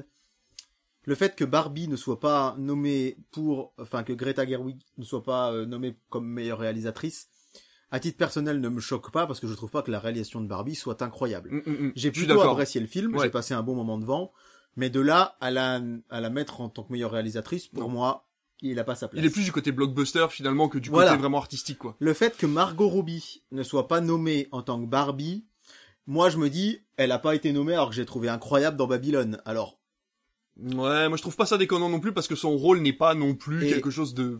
et alors j'aurais aimé qu'elle soit nommée dans Babylone Ouais. pour Oui. Babylone et qu'elle ne soit pas pour Barbie. Je Voilà. veux dire, me choque pas. Par contre, que Ryan Gosling soit nommé en tant que meilleur acteur ou meilleur second rôle, je sais plus, dans Barbie, Ouais, il y a, y a un problème je, à ce niveau-là. je trouve que le symbole est, est désastreux. Ouais, complètement. C'est un film Je suis entièrement qui, a- qui a vraiment, euh, il a, il a vraiment mis en avant la place de la femme, Ouais. l'émancipation de la femme. Qu'on- que ce soit qu'on trouve ça bien fait ou pas, peu importe. Moi, j'ai plutôt apprécié, même si j'ai trouvé la fin très bizarre et ça m'a vraiment sorti du film. Mais globalement, j'ai trouvé que c'était un chouette film. Mais le symbole est désastreux. Est-ce que Ryan Gosling joue mieux que Margot Robbie? Je ne Non. crois pas dans ce Non. film. Alors, d'une manière générale, on peut en discuter. Ryan Gosling, je l'adore. Et d'ailleurs, lui-même, il l'a dit. Il dit, il Mm. n'y a pas de Ken sans Barbie. Mm. Et le, le symbole est désastreux. Soit tu mets Ryan Gosling à ce compte-là, tu mets Margot Robbie, soit tu mets pas les, tu mets aucun des deux. Bah ouais. Mais là, je trouve que c'est vraiment, pour le coup, c'est vraiment une affaire de symbole. Ouais. Mais sur un film qui promeut la place de la femme et le féminisme, nommer qu'un homme, Mais Moi, ça me complètement, gêne. je suis d'accord. Moi, je suis ça me entièrement gêne d'accord. Puis même de toute façon, on, on en a on en a parlé, mais je reviens dessus. Le fait que beaucoup d'hommes aient utilisé la chanson de Ken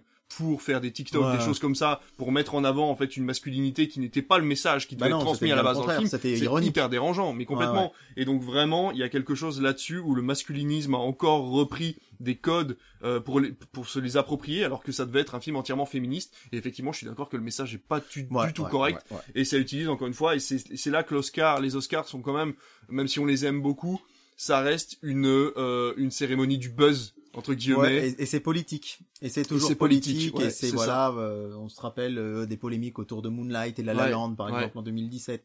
On sait que voilà. Alors, quand même, euh, bravo Ju- Justine Triet et un Ah, petit coucou au- complètement. au, CNC qui ne l'a Euh, pas envoyé aux Oscars, mais euh, Mais le fait que les. Oscars eux-mêmes l'aient envoyé, j'ai pas vu la passion de Dodin Bouffon, c'était peut-être très bien, mais le fait que les Oscars ne l'aient pas sélectionné Mm. pour l'Oscar du meilleur film étranger, mais que Anatomie d'une chute arrive par la grande porte, c'est Ouais. quand même fou qu'on ait un film français, Palme d'Or, Mm. qui cartonne en salle, qui est nommé au César, mais par contre qui a été snobé par les institutions françaises, ça c'est vraiment quand même un, un coup. Euh, là, là, pour le coup, le message était, là, on, on- on pouvait se le cacher jusqu'à maintenant, mais là, le message était clairement politique. Bah disons que, je sais pas si c'était politique ou, oui, sans doute. Quel était l'intérêt Ouais, de choisir ouais, Dodin ouais, Bouffant? Bah, je-. Encore une fois, on nie pas les qualités du film Oui, de. Dodin Bouffant, mais, Mais quel était l'intérêt de, de- voilà, de le mettre sur le côté, alors que Anatomie de chute était tout, voilà. toute sélectionnée pour Pe- pouvoir participer aux Oscars. Peut-être que, voilà, on- tu penses que la tirade a eu quelque chose à voir euh Oh, Oh. écoute, on serait pas, on serait pas de mauvaise langue à ce point-là. En tout cas, il y a American Fiction, Anatomie d'une chute, Ben- Barbie, Winter Break, Killer of the Flower Moon, Maestro, Oppenheimer, Past Past, Lives, Lives, euh, Pauvre créature. Pauvre créature et la zone d'intérêt. Euh, J'ai un ami qui a vu la zone d'intérêt hier qui m'a dit que c'était incroyable. ah ouais. Euh, donc, euh, il paraît que c'est quand même de longs silences, quoi. Il faut, il faut quand même se mettre dedans. Je Il y a sais- des gens qui vont le voir Ouais. comme un film un peu, on va dire, généraliste, alors qu'en fait, il l'est Peut- pas, peut-être pas, pas. tant. Mais en tout cas, euh, voilà, il y a toujours comme au César, On meilleur, retrouve- meilleur ouais. réalisateur, meilleur film. Et là, c'est vrai que dans la meilleure réalisatrice, du coup, meilleure réalisation, pardon, il y en a moins. Donc Ouais. il y a, il y a, il y a Justine Trier, Scorsese, Nolan, euh, Yorgos, euh, Lantimos, j'ai toujours du mal à le dire, Et et, Jonathan euh, Glazer. Glazer, mais il n'y a pas tous les réalisateurs. euh, de la meilleure de la réalisation, ré- enfin, de- du, meilleur film, qui ouais, sont c'est là-dedans. ça. Et donc c'est vrai que Barbie n'y est pas. Et c'est Euh, ça qui est intéressant finalement, euh, parce que c'est vrai qu'on peut avoir un amour, un bagou pour un pour un film. On peut Ouais. avoir cet amour pour un film, mais pas forcément pour la manière dont ça a été réalisé. C'est ça qui est intéressant Ouais, aussi, ouais, c'est d'avoir les deux. Bien sûr, bien sûr, et ça c'est très intéressant effectivement. Après en meilleur acteur, il y a un peu une polémique sur le Wow. fait que DiCaprio ne soit pas nommé pour Killer of the Flower au Moon. moment. Moi personnellement, j'ai trouvé que c'était loin d'être sa meilleure prestation, alors que pour moi c'est sans doute l'un des plus grands acteurs du monde, peut-être le plus grand. Mais je préfère y retrouver euh, effectivement euh, ben, Killian Murphy par exemple. Ouais. Euh, et puis euh, comme meilleure actrice, c'est vrai que ben, on retrouve encore Sandra Hüller. Vraiment le fait de se Mhm. dire que Elle est partout aussi. qu'elle est partout, qu'elle chute, c'est c'est chouette. Et alors euh, effectivement, euh, Ryan Gosling dans Barbie, c'est un second rôle. Donc on m'a dit oui, mais c'était pas Ouais. pour le meilleur acteur. Mais quand même, c'est le rôle masculin principal ben- qui est nommé pour un film euh, féministe et c'est quand même. Et tu vois, et je trouve ça dommage, par exemple, qu'il n'y ait pas euh, mince, de, de, de Oppenheimer en meilleure actrice, euh, celle qui joue sa femme. Mince, je vais pas, euh, euh, je vais me retomber dessus. Euh... On, on, on va demander à Google. On non, on va à demander Google, à, à Quant. Et euh, parce, parce que je Ah trouvais oui, que vraiment elle avait, Balasco, elle vrai. a Josiane Balasco qui jouait la femme d'Oppenheimer, tout à fait. Euh, non, mais parce que je trouvais qu'elle avait vraiment une prestance dans le film malgré le, le peu d'apparitions qu'elle a. Et évidemment, il y a des pubs de partout parce que sinon c'est pas drôle. ça, en fait, si vous voulez, moi je l'entends meubler et je vois qu'à son écran il y a 50 000 trucs qui pop et que du coup il peut pas vous dire. Bah oui, parce que je mets pas d'anti-pub parce que j'ai envie de faire de, de- des sous aux gens que je regarde sur YouTube et, euh, et du coup je me retrouve à avoir plein de pubs de partout et donc en attendant je meuble et je trouve qu'on s'en sort pas si mal. Ouais, très Hein, bien. Franchement, je trouve qu'on meuble plutôt bien. C'est Emily Blunt qui a joué sa femme. Et il y a Florence. Pugh aussi. Flor- euh, Florence Pugh. Pugh. Ouais, je ouais, sais pas ouais. comment ça se dit, son- se dit son nom. C'est comme Pugh, déjà j'avais. Pugh, Pugh, Pugh. Maintenant que je sais dire Poche. Reese with a spoon, Oh, j'espère qu'elle va être nommée l'année prochaine. Parce que là, je me suis Mais, entraîné euh, pendant deux heures Florence devant le miroir. Pugh, euh, elle mériterait aussi l'Oscar du meilleur second rôle. Euh, je sais pas si elle est nommée d'ailleurs, je ne crois pas. Non, ah bah non. si, regarde Tu te plains, il y a Emily Blunt dans Oppenheimer qui est nommée. Ah, je... oui, mais en second, ah oui. Ouais, Ah, en second voilà, pardon, elle est- donc autant pour moi. Bah oui, bien sûr. Elle est bien nommée. Voilà, donc c'est bon, elle est bien nommée, j'ai rien dit. Euh, elle mérite amplement de gagner ce, ce, ce, ce petit trophée, en tout cas. Winter Break, on l'a depuis pas très longtemps, il fait pas énormément d'entrées, donc ça va être difficile de le voir pour pouvoir juger. Ouais, ouais, Mais euh, voilà, il paraît que c'est un très joli film, euh, une comédie un peu à l'ancienne, un peu voilà. Donc euh, pourquoi pas. Euh, meilleure photographie, on va pas revenir dessus. Meilleur film en langue étrangère. Donc là, on a Moi Capitaine, Perfect Days, Le Cercle des Neiges, La Salle des Profs et La Zone d'intérêt. Et bah du coup, il est où Dodin Bouffant? Bah, il y est pas. Ah mais il, a, pas, été sélectionné. Ah oui, il a pas été C'est-à-dire sélectionné. qu'en fait, Il la- a été proposé par la Ouais, France. c'est ça. Et il a pas été L'Académie sélectionné. des Oscars reçoit, euh, je sais plus, euh, 30, 40 films et en choisit 5 Ah, parmi ceux-là. C'est fou. Donc c'est pour ça. C'est que je dis en plus c'est une claque parce que les Oscars n'en ont pas Aïe, voulu. N'en ont pas, n'en ont même pas voulu. Donc il y a Mais- pas d'Odin bouffant. Et voilà, meilleur scénario adapté, meilleur scénario original. Là, c'est pareil, on a une petite polémique autour de Barbie qui était en euh, scénario adapté et pas en scénario original. Ils ont Oui. considéré que c'est un scénario adapté. Ça a un peu fait euh, crier les gens sur Internet, mais bon, finalement, on s'en fout un peu. Meilleur documentaire, toujours. Euh, court métrage documentaire, court métrage, film d'animation. film d'animation, il y a quand même du beau monde. hein. Ouais, Le Garçon et le Héron, élémentaire, Qui est disponible sur Netflix, Mon ami robot qui apparemment est très bien, et Spider-Man Across the Spider-Verse. Il y a une chance pour une fois cette année de ne pas voir Disney repartir avec la statuette et je trouve Ouais, ça très bien. Ça arrive de temps en temps qu'ils repartent C'est sans. assez rare quand même. Et c'est assez rare, mais l'année dernière, j'avais fait tout, tout un, toute une recherche là-dessus, et Mm. quand même, Ah ouais ils l'ont, je dirais qu'une année sur trois, ils l'ont pas quand Ah même. ouais, hein. bon bah c'est et, pas mal alors. et effectivement, euh, Le garçon et le héron est a l'air d'être quand même parti pour être en favori. ouais, Euh, serait- voilà, Cross the Spider-Verse mériterait amplement pour Ah avec oui, la réalisation technique Et du je film. crois que le, il l'a eu euh, New Generation peut-être bien. c'est fort possible. Ouais, je crois. fort je possible, crois qu'il l'a eu en 2019. Court métrage d'animation, meilleur montage, meilleur son, meilleur décor, musique originale. Indiana Jones d'ailleurs, tiens, pour John, Wi- John Williams qui, est, qui fait partie de la musique originale. Meilleure chanson originale, donc Et là on a finalement I'm Just Ken. I'm Just Ken de Barbie, alors qu'on aurait pu avoir la Oui, chanson de Dua Lipa. bah, Et non, sûr. il a fallu Ouais, que ce soit ouais, I'm Just ouais, Ken, donc encore une fois le message n'est pas bon de notre côté. Euh, tiens, what, what, si, il y a quand même un deuxième. Ah ben voilà, Barbie Ellie chez Finesse Connell, donc on a quand même une autre chanson de Barbie qui est disponible dans la meilleure chanson originale. Meilleure coiffure, maquillage, costume, effets spéciaux, et les films les plus nommés aux Oscars 2024, tiens, Oppenheimer avec 13 nominations, Pauvre créature avec 11 nominations, et Killers of the Flower Moon avec 10 Et nominations. qui est-ce qui est nommé à l'Oscar de, des meilleurs effets spéciaux? Godzilla, Minus One. One. Bien sûr, transition toute trouvée pour euh, David qui euh, toujours se gère en tant que moniteur Je me radio. gère tout seul. Vraiment le président de, mon cette, âge, euh, j'arrive à me de ce podcast. Moi, je ne fais pas grand chose à part le montage finalement, et c'est quand même pas si mal. Mais en tout cas, euh, pas si mal, pas si mal, comme dirait euh, Adrien Méniel.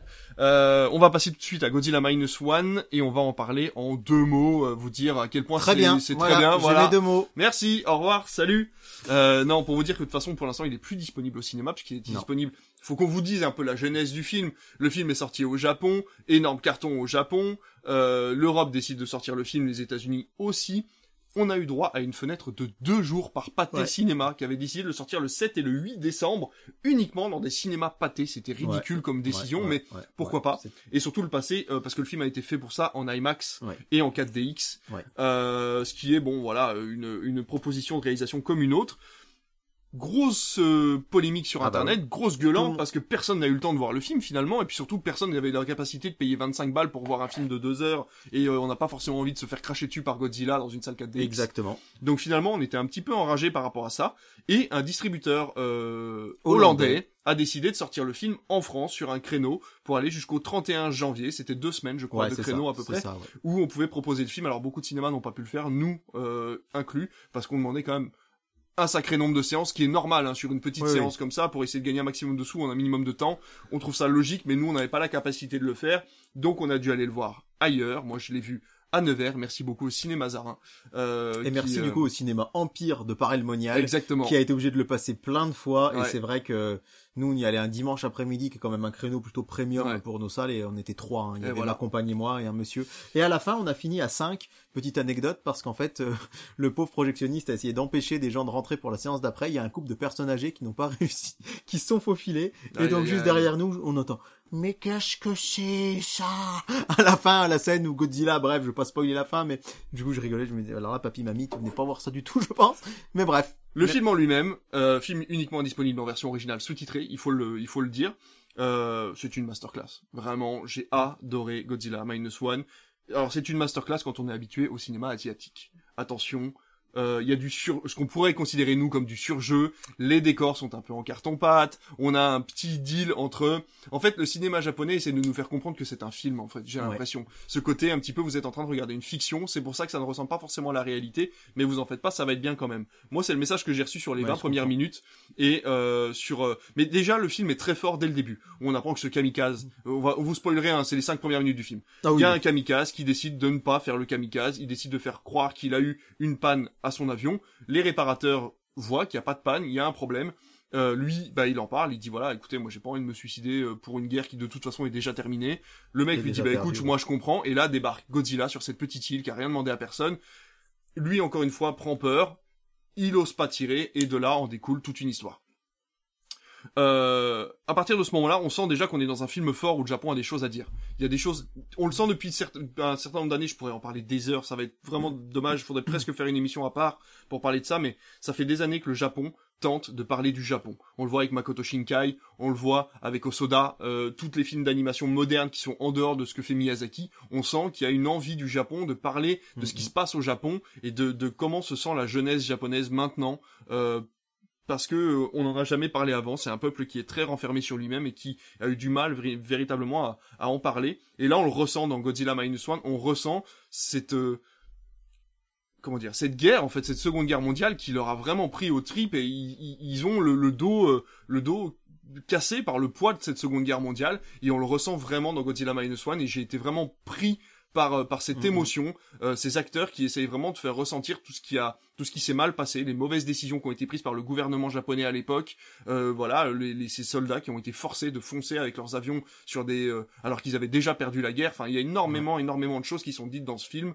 et euh, il y a énormément de références aussi aux dents de la mer, au enfin voilà, j'ai adoré Godzilla Minus One, la scène, la première scène d'arrivée de Godzilla dans la ville et, et d'une et d'une émotion, c'est tellement impressionnant, vraiment, j'ai j'ai adoré ça, les effets spéciaux sont extraordinaires, j'ai vraiment adoré euh, tout tout le film m'a porté de pendant les deux heures, j'ai jamais lâché et euh, c'était vraiment très très bien. Oui, bah je te rejoins. Euh, moi, je suis euh, peut-être moins aficionados que toi du cinéma asiatique, et du coup, effectivement, ce, ce côté parfois un peu surjeu, un peu, bah peut-être un petit peu dérangé à certains instants. On va, enfin, dérangé, c'est pas le mot, mais euh, je suis, j'ai pas l'habitude de ce Ouais. genre de cinéma, donc forcément, j'irais peut-être un peu déstabilisé, Hum, hum. euh, un peu décontenancé. Mais moi, je, je suis très fan de Godzilla, mais j'avais relativement vu peu d'œuvres de la Toho. Ça peut paraître particulier, mais c'est vrai que nous, occidentaux, euh, on nous a biberonné au Godzilla euh, version américaine, ce qui est quand même un peu une hérésie Ouais. quand on y pense. D'ailleurs, je me suis acheté un très très joli livre pour Noël sur la sur euh, l'histoire de Godzilla au cinéma au Japon. Ok. Et c'est vrai que bah voilà, j'ai trouvé le fond très très prenant. Mm. Alors peut-être un petit moment de hum, De creux. de creux au milieu. Oui, je suis d'accord. Euh, au partir du moment où ils essayent d'échafauder ce plan, Mm. le fait de le faire descendre sous l'eau, etc., etc. Euh, un côté un peu déstabilisant pour moi qui suis habitué au Godzilla américain, c'est ce Godzilla qui est quand même plutôt méchant. Ah ben, alors que même totalement méchant. Chez chez Warner, on en a fait plutôt un gentil, c'est-à-dire que Godzilla, il vient, il détruit, Mm. mais il sauve toujours le monde euh, des méchants monstres. Là, pour le coup, on a du mal à s'attacher à ce Godzilla. Euh, on Bah, est le, le but est pas de s'y attacher, Ouais, c'est ouais. c'est- c'est ce que Mais- vous essayez de faire comprendre, les Japonais essaient de nous faire comprendre aussi. Oui, voilà. Alors, et justement, moi, ça m'a déstabilisé Ouais, pour le coup, comprends, parce ouais, que pour moi, Godzilla, c'est c'est un héros dans nos films. Et là, euh, mais alors, je l'ai trouvé euh, vachement bien fait. Il y a des scènes, vraiment la scène où il est dans le dans la mer là, qui qui chasse ses bateaux. Je trouve ça hyper intéressant cette histoire de bateaux miniers en bois, Ouais, bref. ouais, ouais, mais où il chasse ses complètement. bateaux avec ce ce grand euh, ce grand grand grand car- euh, ce grand bateau qui va venir le chasser après. Hmm. Je trouvais ces, ces plans-là magnifiques. Effectivement, il y a des côtés, des fois c'est amusant, il y a un moment, un plan aérien, on voit Godzilla sur la ville, comme ça. Qui fait très Ouais. carton pâte, Ouais, c'est ça. qui fait très Power Rangers, mais comme tu le dis, un peu comme si on voulait nous dire attention, Mm. vous êtes dans un film. Et cette musique à l'ancienne, c'est la musique originale Ouais, du premier film Godzilla. Et là, elle a été légèrement modernisée, mais, Mais- c'est vrai que ça fait toujours un peu bizarre ces cuivres, ces vieux cuivres en fait qui, qui sonnent quoi. J'allais dire que l'OST était super Ouais. et que globalement j'ai passé un moment extra. J'ai peut-être plus insisté du coup sur les choses qui m'avaient un peu déstabilisé parce que voilà. euh, Oui, parce que j'ai- donné aussi tout- toutes les qualités. J'ai pas trouvé que, que tout était parfait, mais quand même euh, j'ai trouvé ça extra. Euh, c'est pas pour ça par contre que je vais dévaluer le- mon plaisir à aimer le- la version américaine de Godzilla et que je vais pas attendre le C'est Godzilla. presque deux monstres différents finalement. Ouais, voilà, C'est voilà, ouais, ouais. Je, je- je- Surtout que je sors de Monarch, vraiment, dont j'ai vu le dernier Mm. épisode. J'ai vu le dernier épisode la veille de Godzilla Minus One et je me suis dit quand même Monarch c'était vraiment cool. Mm, mm, C'était mm. l'occasion, peut-être tu pourras me dire ton avis C'est là-dessus. dans ma dans ma watchlist. Ouais. Mais voilà, euh, je vais pas être beaucoup plus long, euh, mais vous dire vraiment que ça a été une belle, belle, belle découverte et que j'espère qu'on va pouvoir continuer d'avoir des euh, d'autres. Il y a Shin Godzilla qui aurait pu être diffusé, qui, qui, qui Ouais. était cool, sorti Ouais, juste avant ouais, aussi. J'espère pouvoir. euh, Encore une fois, on espère que Canal pourra le mettre un jour sur sa plateforme ça parce serait que bien. ça j'aimerais serait bien. bien. Mm. Et euh, c'est à se demander même si le ce créneau, enfin on sait que c'est pas le cas parce qu'il y a vraiment un tollé sur internet, mais finalement on les a servis. Le, ce bad, bad buzz is good buzz, hein, on le dit toujours, mais Mm. euh, le fait que tout le monde ait parlé, euh, j'ai vraiment connu des gens qui, qui m'ont dit bah j'ai envie d'aller voir Godzilla Minus One alors que je sais même pas ce que c'est, mais juste parce que tout le monde en a parlé. ça. Donc euh, ça a plutôt bien marché chez nous et euh, vraiment euh, bah, c'est chouette qu'il ait pu être diffusé. On vous dirait bien d'aller le voir, mais c'est plus possible maintenant. Donc Non, essayez non, ouais, de, de vous procurer peut-être un Blu-ray à la limite quand il va sortir. Oui, mais justement, Ou, alors euh, c'est ce créneau de deux semaines, on vous l'explique à chaque fois, mais c'est pour la chronologie des médias. Il a pas fait assez d'entrées, il est pas resté assez Mm. longtemps. C'était un visa exceptionnel. Donc normalement, les droits euh, Blu-ray DVD devraient sortir relativement vite, quoi. Donc voilà, je pense qu'il y a assez peu de choses à rajouter finalement sur ce Godzilla euh, que vous aurez l'occasion de voir euh, eh ben, à la télévision à partir de maintenant, à moins que dans quelques années des ressorties au cinéma, je pense. Affaire à suivre. voilà, avec Shin Godzilla qui apparemment est un très très bon Mm. remake de, de- du, du Godzilla original dans tous les cas. Et ben allez, on va passer vite fait au programme. Qu'est-ce qui nous attend de principal finalement euh, sur ces 15 premiers jours? Eh bien, le 10 15 février, prochains jours. le, le 10 février, ça va être l'arrivée de The Voice. Alors, je sais pas si t'as prévu de regarder The Voice. Est-ce que tu vas Moins, enchaîner moins, Starak et The moins, Voice? Peut-être pas. Il y a moins de chance. Mais en tout cas, c'est vraiment l'enchaînement. Moi, je pensais que des fois, il y a un ou deux primes de transition. Là, bam, la Starac est fini. TF1 dégaine The Voice. À noter que sur France 3, soirée surprise, c'est les Chevaliers du Fiel. Ça veut dire que les Chevaliers du Fiel, quelque part, sont, partent de C8 pour France 3. Et en l'occurrence, je pense que ça devrait cartonner. Un film inédit, Deadshot, euh, sur euh, Canal+. Un Canal+, première. Ouais, ouais. euh, ce samedi soir-là. Et sur Sister, vous aurez euh, Cendrillon 3. Euh, en mode téléfilm. Ouais, ouais, il y en a trois et je pense que ça va marcher. Mais tout de suite, c'est ça que vous attendez. C'est le duel du dimanche soir. Et David, bah écoute, c'est le premier dimanche. Non, on- j'ai pas tourné la page, c'est bon. Tu, tu- tu peux te démasquer. C'est le premier dimanche des vacances de février. Ouais. Pour en tout cas euh, la zone de Paris, la zone C. Et donc on va voir euh, tout de suite. L'année dernière, souvenez-vous que TF1 nous avait proposé un programme totalement flingué avec euh, Ant-Man qui n'avait pas marché du Exact. tout. Et ben moi je n'ai aucune idée de ce qui va passer sur TF1, mais toi tu vas me le dire tout de suite. Je ne regarde pas. J'essaye de cacher France 2. C'est Et bon. France 2 est caché. Vas-y. Oh, c'est flingué. Ah c'est flingué pour commencer les vacances? Enfin, moi, ça me plaît pas.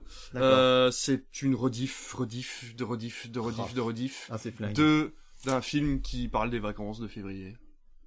Les bronzés font du ski? Les bronzés font du ski. Ah ouais. Alors c'est Ça va cartonner, hein, ça va cartonner. complètement. Ça va cartonner, d'accord, les bronzés font du ski. Bah merci pour l'info. C'est assez or- original parce qu'en général les bronzés, ils les passaient plutôt des mardis Ouais. sur des créneaux Ah ouais. cinéma semaine et Ah ouais. parce que le dimanche c'est leur case quand même blockbuster français ouais, ou surprenant par contre. ouais. mais bon. Souvenez-vous l'année dernière à cette époque-là, on avait les Astérix le lundi soir aussi. Ah oui, c'est vrai. TF1. C'est on en avait pas on avait pas mal débriefé ça. C'est vrai, c'est vrai. France 2. Ah, c'est un film d'Emmanuel Berco avec Catherine Deneuve et Benoît Magimel. Je me souviens même pas si on l'a passé. Inédit 2021. Ah, euh... Oh, comment il s'appelle ce film? Oh, je vais pas revenir sur le titre. De son vivant.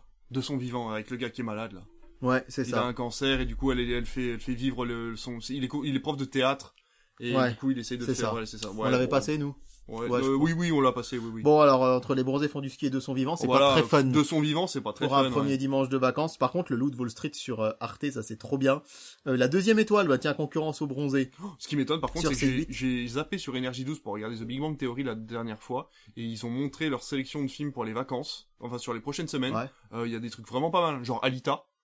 Oui, j'ai Ouais, noté ça. et ouais, ouais. donc du coup, euh, j'étais mais comme un fou. Je me suis dit, bah attends, Énergie 12 qui dégaine des trucs de ouf. Ah, c'est cool que t'aies pu voir ça du coup. ouais. Carrément. Donc le Loup de Wall Street, la deuxième étoile sur C8, sur euh, TFX, la Grande Muraille que j'avais plutôt apprécié avec Matt Damon. Je sais que les gens l'aiment pas trop. Ouais, c'est mignon. Tu sens qu'il est parti se faire un chèque en Chine, mais c'est mignon. Prince of Persia sur W9 ou encore La Vérité si je mens sur Sister. Lundi 13, C'est alors. pas la deuxième fois que tu m'annonces Prince of Persia là, euh, Ah, non, sur ces derniers mois. Ah ouais. Bah, pff, hop. La Tribu, la nouvelle série de TF1 Mais oui. euh, sur On TF1. va peut-être y jeter un œil quand même Ouais, le on va- premier on va épisode. peut-être y jeter un œil effectivement. Bon, ça ressemble un peu à fait pas ci, fait pas ça, quoi. Mais bon. euh, Sur France 2, l'Enchanteur. Alors j'entends que des avec Charles Berling que des des, des, des choses incroyables sur ce ce téléfilm euh, qui, qui, qui raconte les parallèles entre euh, alors attention la littérature d'Émile Adjar et celle de Romain Gary. Euh, mais alors il paraît que c'est vraiment très bien. Le film de France 3, Adopte un veuf. Ok. Sur M6, Les Baudins enquêtent en Corse. Voilà. Euh, 100 dollars pour un shérif sur Arte. Sur TMC, The Dark Knight, Le Chevalier et Noir. bah oui, puisqu'on et- avait eu. euh, Voilà, exactement. Et Proposition indécente avec Robert Redford sur TF1 Série Film. Ah. Il y a toujours des films intéressants le lundi soir sur Mm. TF1 Sé- Série Film. Complètement. Bon, David, mardi, on a un Super Tuesday. Et Ah. on aura même deux Super Tuesday, le retour de Colanta sur TF1. Eh Je sais ben pas oui. si euh, tu vas regarder, moi non. je sais que... D'accord. moi j'ai regardé les trois premières saisons et depuis ça me... Voilà. Ouais, ouais, je trouve ça un peu bon. Sur France 2, Tout le monde joue avec Fabien Olicard qui est un mentaliste qui cartonne Oui, sur YouTube sûr. si vous le connaissez. Euh, sur Canal+. Ça Fabien euh, Olicard qui arrive à la télévision. Tu vois, on parlait de YouTube et de la Ouais, télé. voilà, ouais, c'est voilà. exactement ça.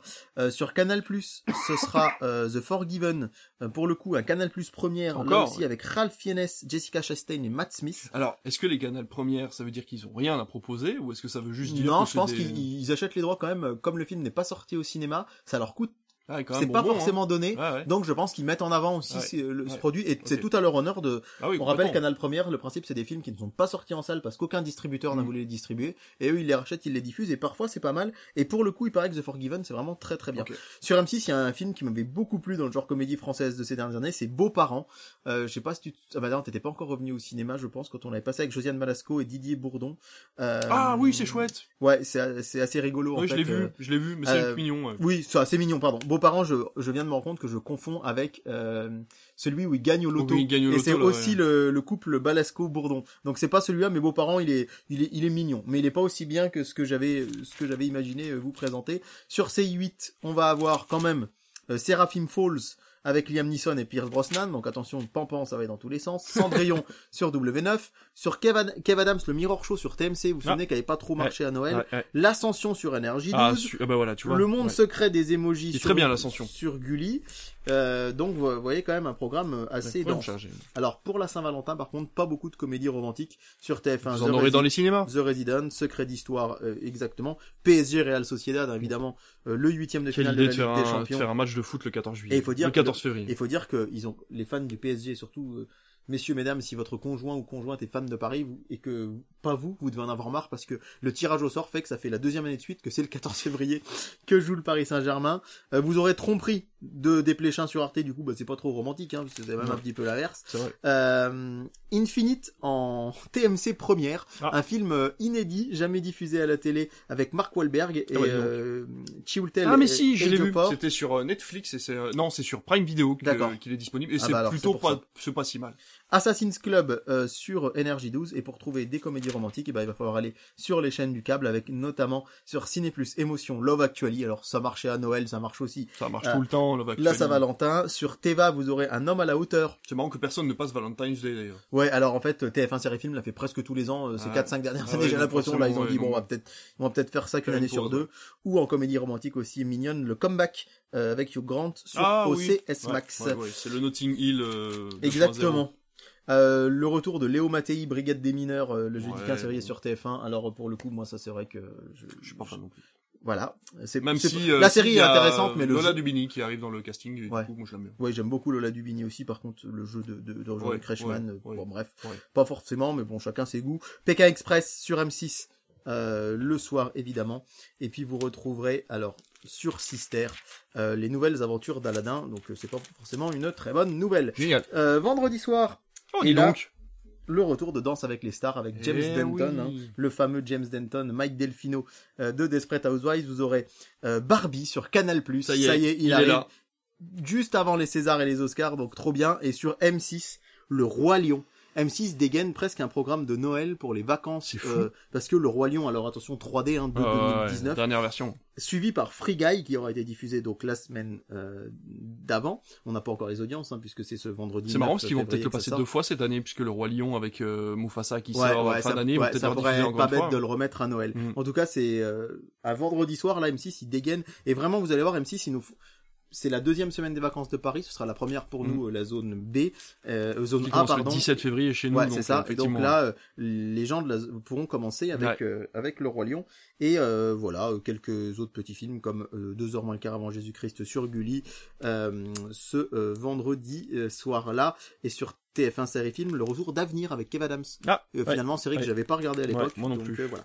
Euh, samedi 17, on va aller assez vite pour vous dire quand même que sur France 2, le retour de 100% logique. Est-ce une bonne nouvelle? Moi, oui, parce que j'avais pas trop suivi. Pour The Voice, moins. J'ai envie de regarder. Pour The Voice, moins. Et puis pour France 2, est-ce qu'ils vont pas lasser les gens? De base, il va y en avoir que Ouais. 4 ou 5 par an. Ouais. Et là, je trouve que Ça hmm, attention trop, à ouais. pas user le concept, ce serait dommage. Mm, mm. Sur Sister, euh, encore un Cendrillon, on n'en peut plus, il y en a de tous les côtés. Et euh, sur France 4, Le Sommet des Dieux, euh, en film d'animation inédit en clair. Ah oui, Je sur ne l'ai pas le vu. mec qui a escaladé Ouais. la montagne. Là. Ouais, ouais, ouais, ouais. Je ne l'ai pas vu.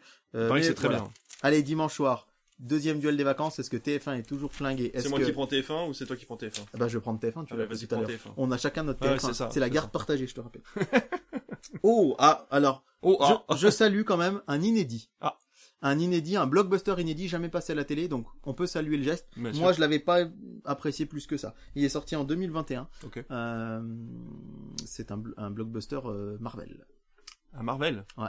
Doctor Strange 2 Non, euh, C'est un Sony? 2022. Non, c'est un Marvel Marvel. C'est un Marvel Marvel euh, Qu'est-ce qui, qu'est-ce qui est sorti en 2021 Black Panther 2 Non, ça c'est 2022 Ah, aussi. euh, qu'est-ce qu'ils ont sorti Qu'est-ce qu'ils ont sorti Qu'est-ce qu'ils ont sorti? Je vais pas y arriver. Je vais pas y arriver. C'est un, c'est sur un super-héros vraiment relativement peu connu, euh, qui, moi j'ai trouvé ça pas terrible, terrible. Allez, Euh, de Daniel, de, de Daniel Cretton avec Simu Liu. Ah, euh, Shang-Chi Shang-Chi, C'est ouais. inédit à la télé, Shang-Chi Ah oui, bien sûr. Ah ouais il est sorti il y a pas longtemps du tout. Ah bah oui. hein. Ah ouais, ouais, moi j'ai bien, bien aimé Shang-Chi. Donc c'est plutôt une bonne nouvelle. Pour Ah le ouais, coup, c'est complètement. mieux que Pour Ant-Man, c'est mieux que c'est les idéal. Bronzés Fandescu. Pour les vacances, c'est cool. Mm, mm. Bon, allez. France 2, allez vite fait. Oh, là, il vise juste. Euh, film absolument euh, dans l'actualité. Euh, avec euh, que on a qui a eu beaucoup de succès ici avec Guillaume Au nom de la. Terre. Exactement. Bien vu. Oh bah alors là, franchement. Ben alors là, franchement, les gens qui nous écoutent, ils ont rien remarqué, mais les gens qui nous regardent, ils voient que j'ai pas du tout le même pull que dans le début de la vidéo. Euh, donc, Shang-Chi face à Au nom de la Terre. Shang-Chi sur TF1, Au nom de la Terre sur France 2.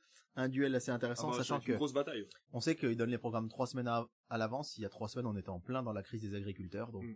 Quelque part, on, on comprend que le film soit là. Faut rappeler quand même que France 2 l'avait diffusé une première fois un mercredi dans une case assez inhabituelle au Ouais. de la Terre, et qu'il avait bien fonctionné. Chocolat sur Arte avec euh, Omar Sy. On reste quand même dans du cinéma populaire le dimanche soir. Je trouve qu'Arte est de plus en plus, pas grand public, euh, mais quand même, hein, le Ils dimanche soir. Le. Loup de Wall. Street, Ouais, Inside Man. Chocolat, c'est assez intéressant. Les bidas s'en vont en guerre sur C8. Et puis alors, euh, le, c'est reparti pour OSS 117 sur W9. Ah, ça y est. alors on risque d'en avoir euh, un petit peu pas, relativement souvent. Tango et Cash sur Sister. Donc David, qu'en penses-tu euh, des vacances de TF1, les bronzés du ski, Shang-Chi euh, et du début des vacances de France 2 Je qui fait tout sauf plus. un, euh, qui fait tout sauf un programme de vacances au final avec ouais, 200 mais vivants il y a, y y y du film euh, quand même inédit, il y a des belles choses à voir, donc finalement c'est plutôt cool. Alors c'est vrai qu'après on n'a pas parlé de ce qui se passait en après-midi pendant les vacances, mais en tout cas pour les soirées, je trouve ça Bah plutôt voilà, agréable. en général pour les vacances de février, il y a pratiquement rien en après-midi à part sur les chaînes payantes. Lundi soir, on continue avec la tribu, l'arc du crime. Il y a les vieux fourneaux sur France 3. Ah oui. C'est une comédie assez rigolote que j'aime bien.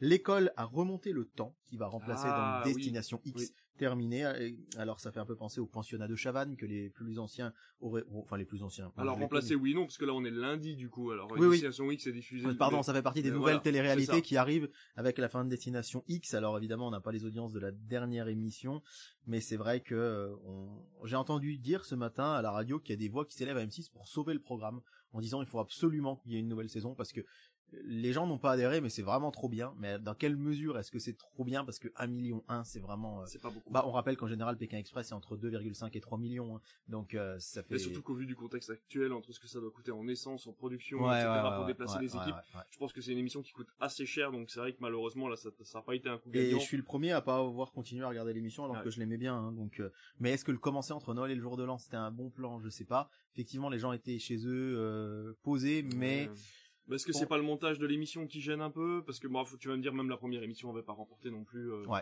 des, ouais, des audiences. ouais, euh. Donc les gens ont même pas lâché le programme. il y a parce eu, que les gens ouais, se il y a sont quand même eu, euh, il y a quand même eu presque 2 millions sur la première. Ah, hein, Ils ont perdu presque la moitié. c'est fou. 30 à 40% de l'audience, c'est vrai que ça fait pas mal. Itinéraire d'un enfant gâté ce 19 février avec Richard Anconina et euh, Jean-Paul Belmondo. Euh, ce sera sur Arte. Euh, Dark Knight Rises, hein, on continue sur Bah oui, TMC. on, vous, on vous parle plus de duel du lundi soir puisque c'est l'île de la tentation Bah qui oui, est en W9 face a arrêté, ouais. à chaque fois. Euh, et vous aurez Jour de tonnerre de Tony Sto- Scott, un film de 1990 sur euh, TF1 Série Film, TF1 Série Film qui en plus, je fais comme s'il était là, hein.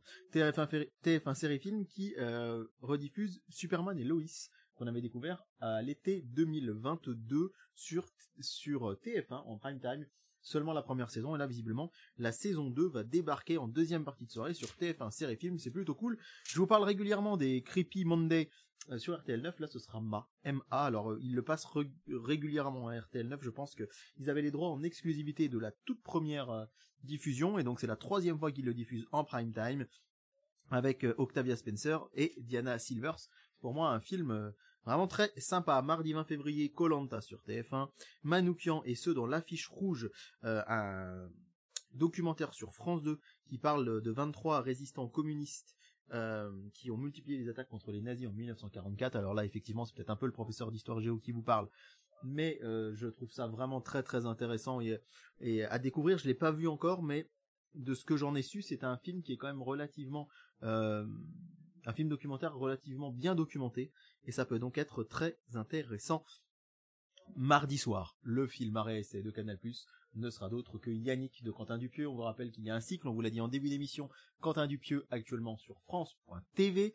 Et bien là, c'est euh, sur euh, Canal+ que euh, Yannick débarque. Donc euh, vous pouvez voir une partie des Dupieux sur France.tv et puis un autre sur Canal. Et alors David, surprenant du cinéma le mardi sur M6 avec Gemini Man. Ah bah. Euh, qui sur du coup, M6 sur M6 qui remplace du coup Destination X euh, Eh bah pour oui. de bon euh, pendant les vacances. Donc on peut Ah. on, on a assez critiqué M6 pendant les vacances de Noël qui passait peu de cinéma. Là on peut quand même être heureux de voir que qui C'est marrant, cette, euh, cette case qui change tout ah, le temps. qui change tout le c'est- temps, C'est ouais, ouais. énervant. bah c'est énervant et moi j'ai du mal à comprendre l'intérêt qu'ils y trouvent. C'est ont vraiment pas perdu du monde aussi entre euh, le fait qu'ils sont passés du jeudi au mardi aussi avec Destination X. euh, c'est possible, c'est possible et vraiment on a l'impression oh bah attends il y a un trou là, allez on met un film. bah. Et euh, Gemini Man bon c'était pas incroyable mais euh, ça peut c'est un blockbuster. Oui, Passe à. Colanta, passe à un, document- ça, un documentaire. euh, Ouais, c'est Ang Lee, Ouais, c'est ouais. ça.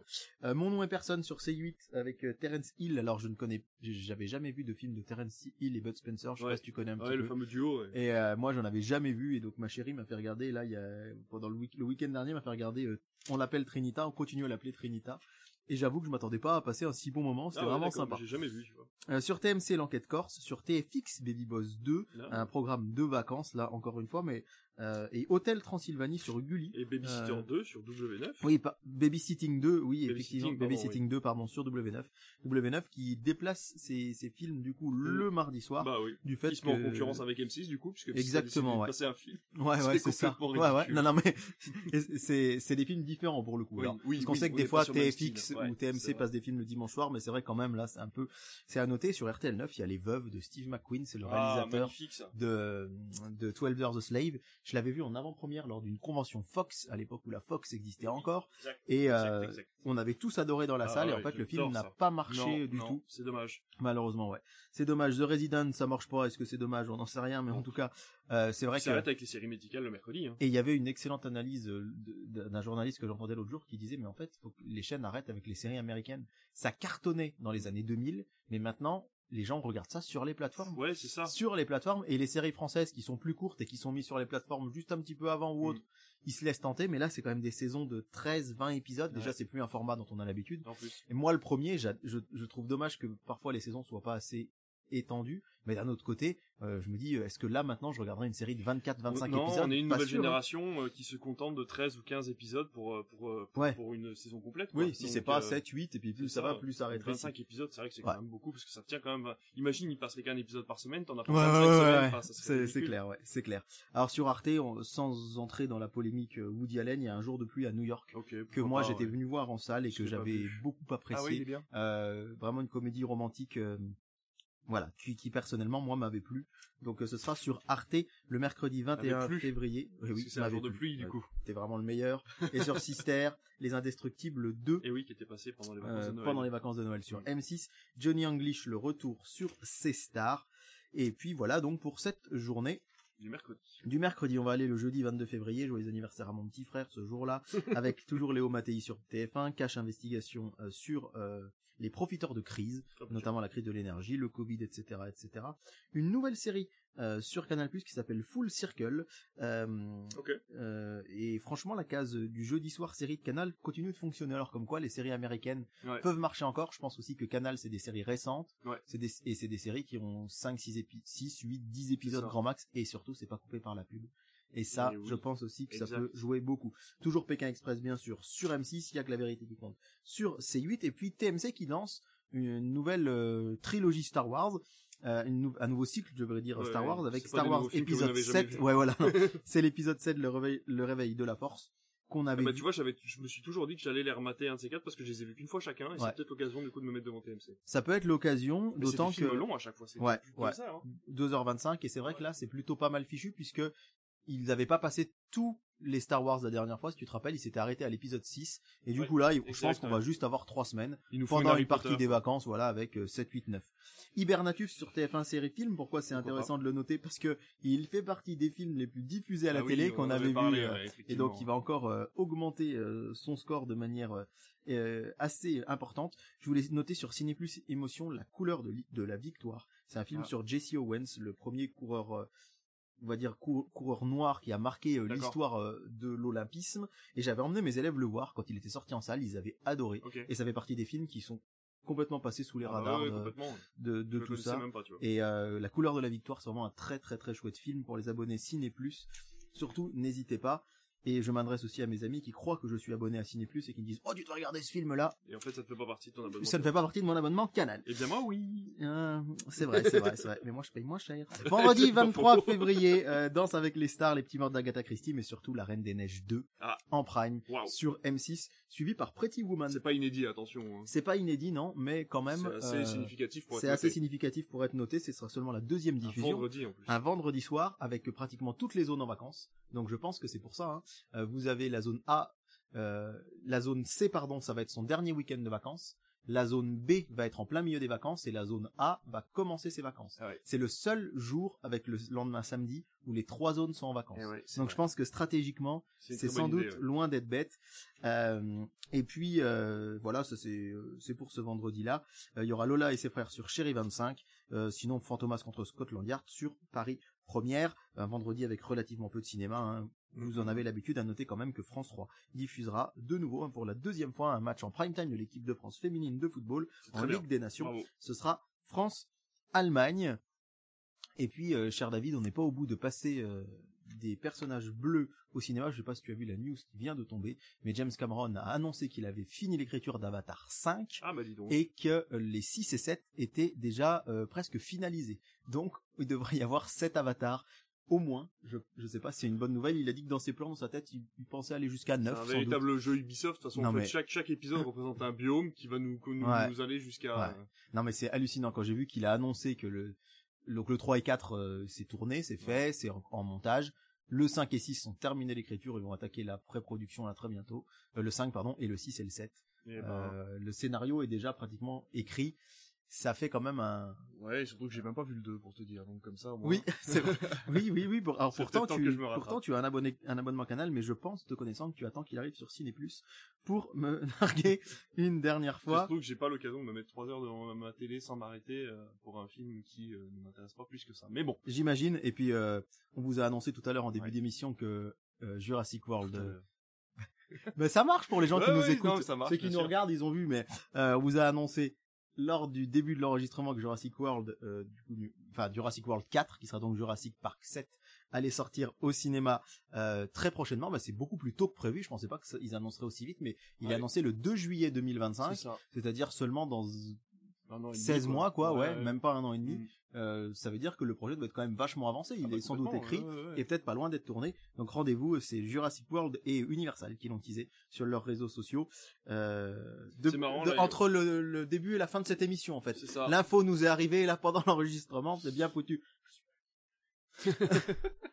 Non, mais c'est vrai que c'est quand même hyper intéressant de voir que les, les, les maisons de production annoncent avec autant d'avance leur prochain Ouais. film, comme si 2024 allait être une année tampon un peu et qu'il fallait annoncer les gros projets pour 2025. Ouais, et c'est vrai que moi, je- quand ils ont annoncé celui-là, je l'imaginais en 2026-27. Mm, mm, mais mm, alors, et encore une fois, pour moi, il était vraiment conclusif, le monde Ah, d'après. oui, oui. Et de là, s'imaginer que, hop, c'est reparti encore une fois. c'est pas un peu se précipiter Mais On en en tout cas, de de, toute de façon. 93 à 2025, il y aura eu 7 Jurassic Park. Ça fait à peu près autant que d'Avatar de prévu là dans les 5 années à venir. C'est vrai. Donc voilà, affaire à suivre.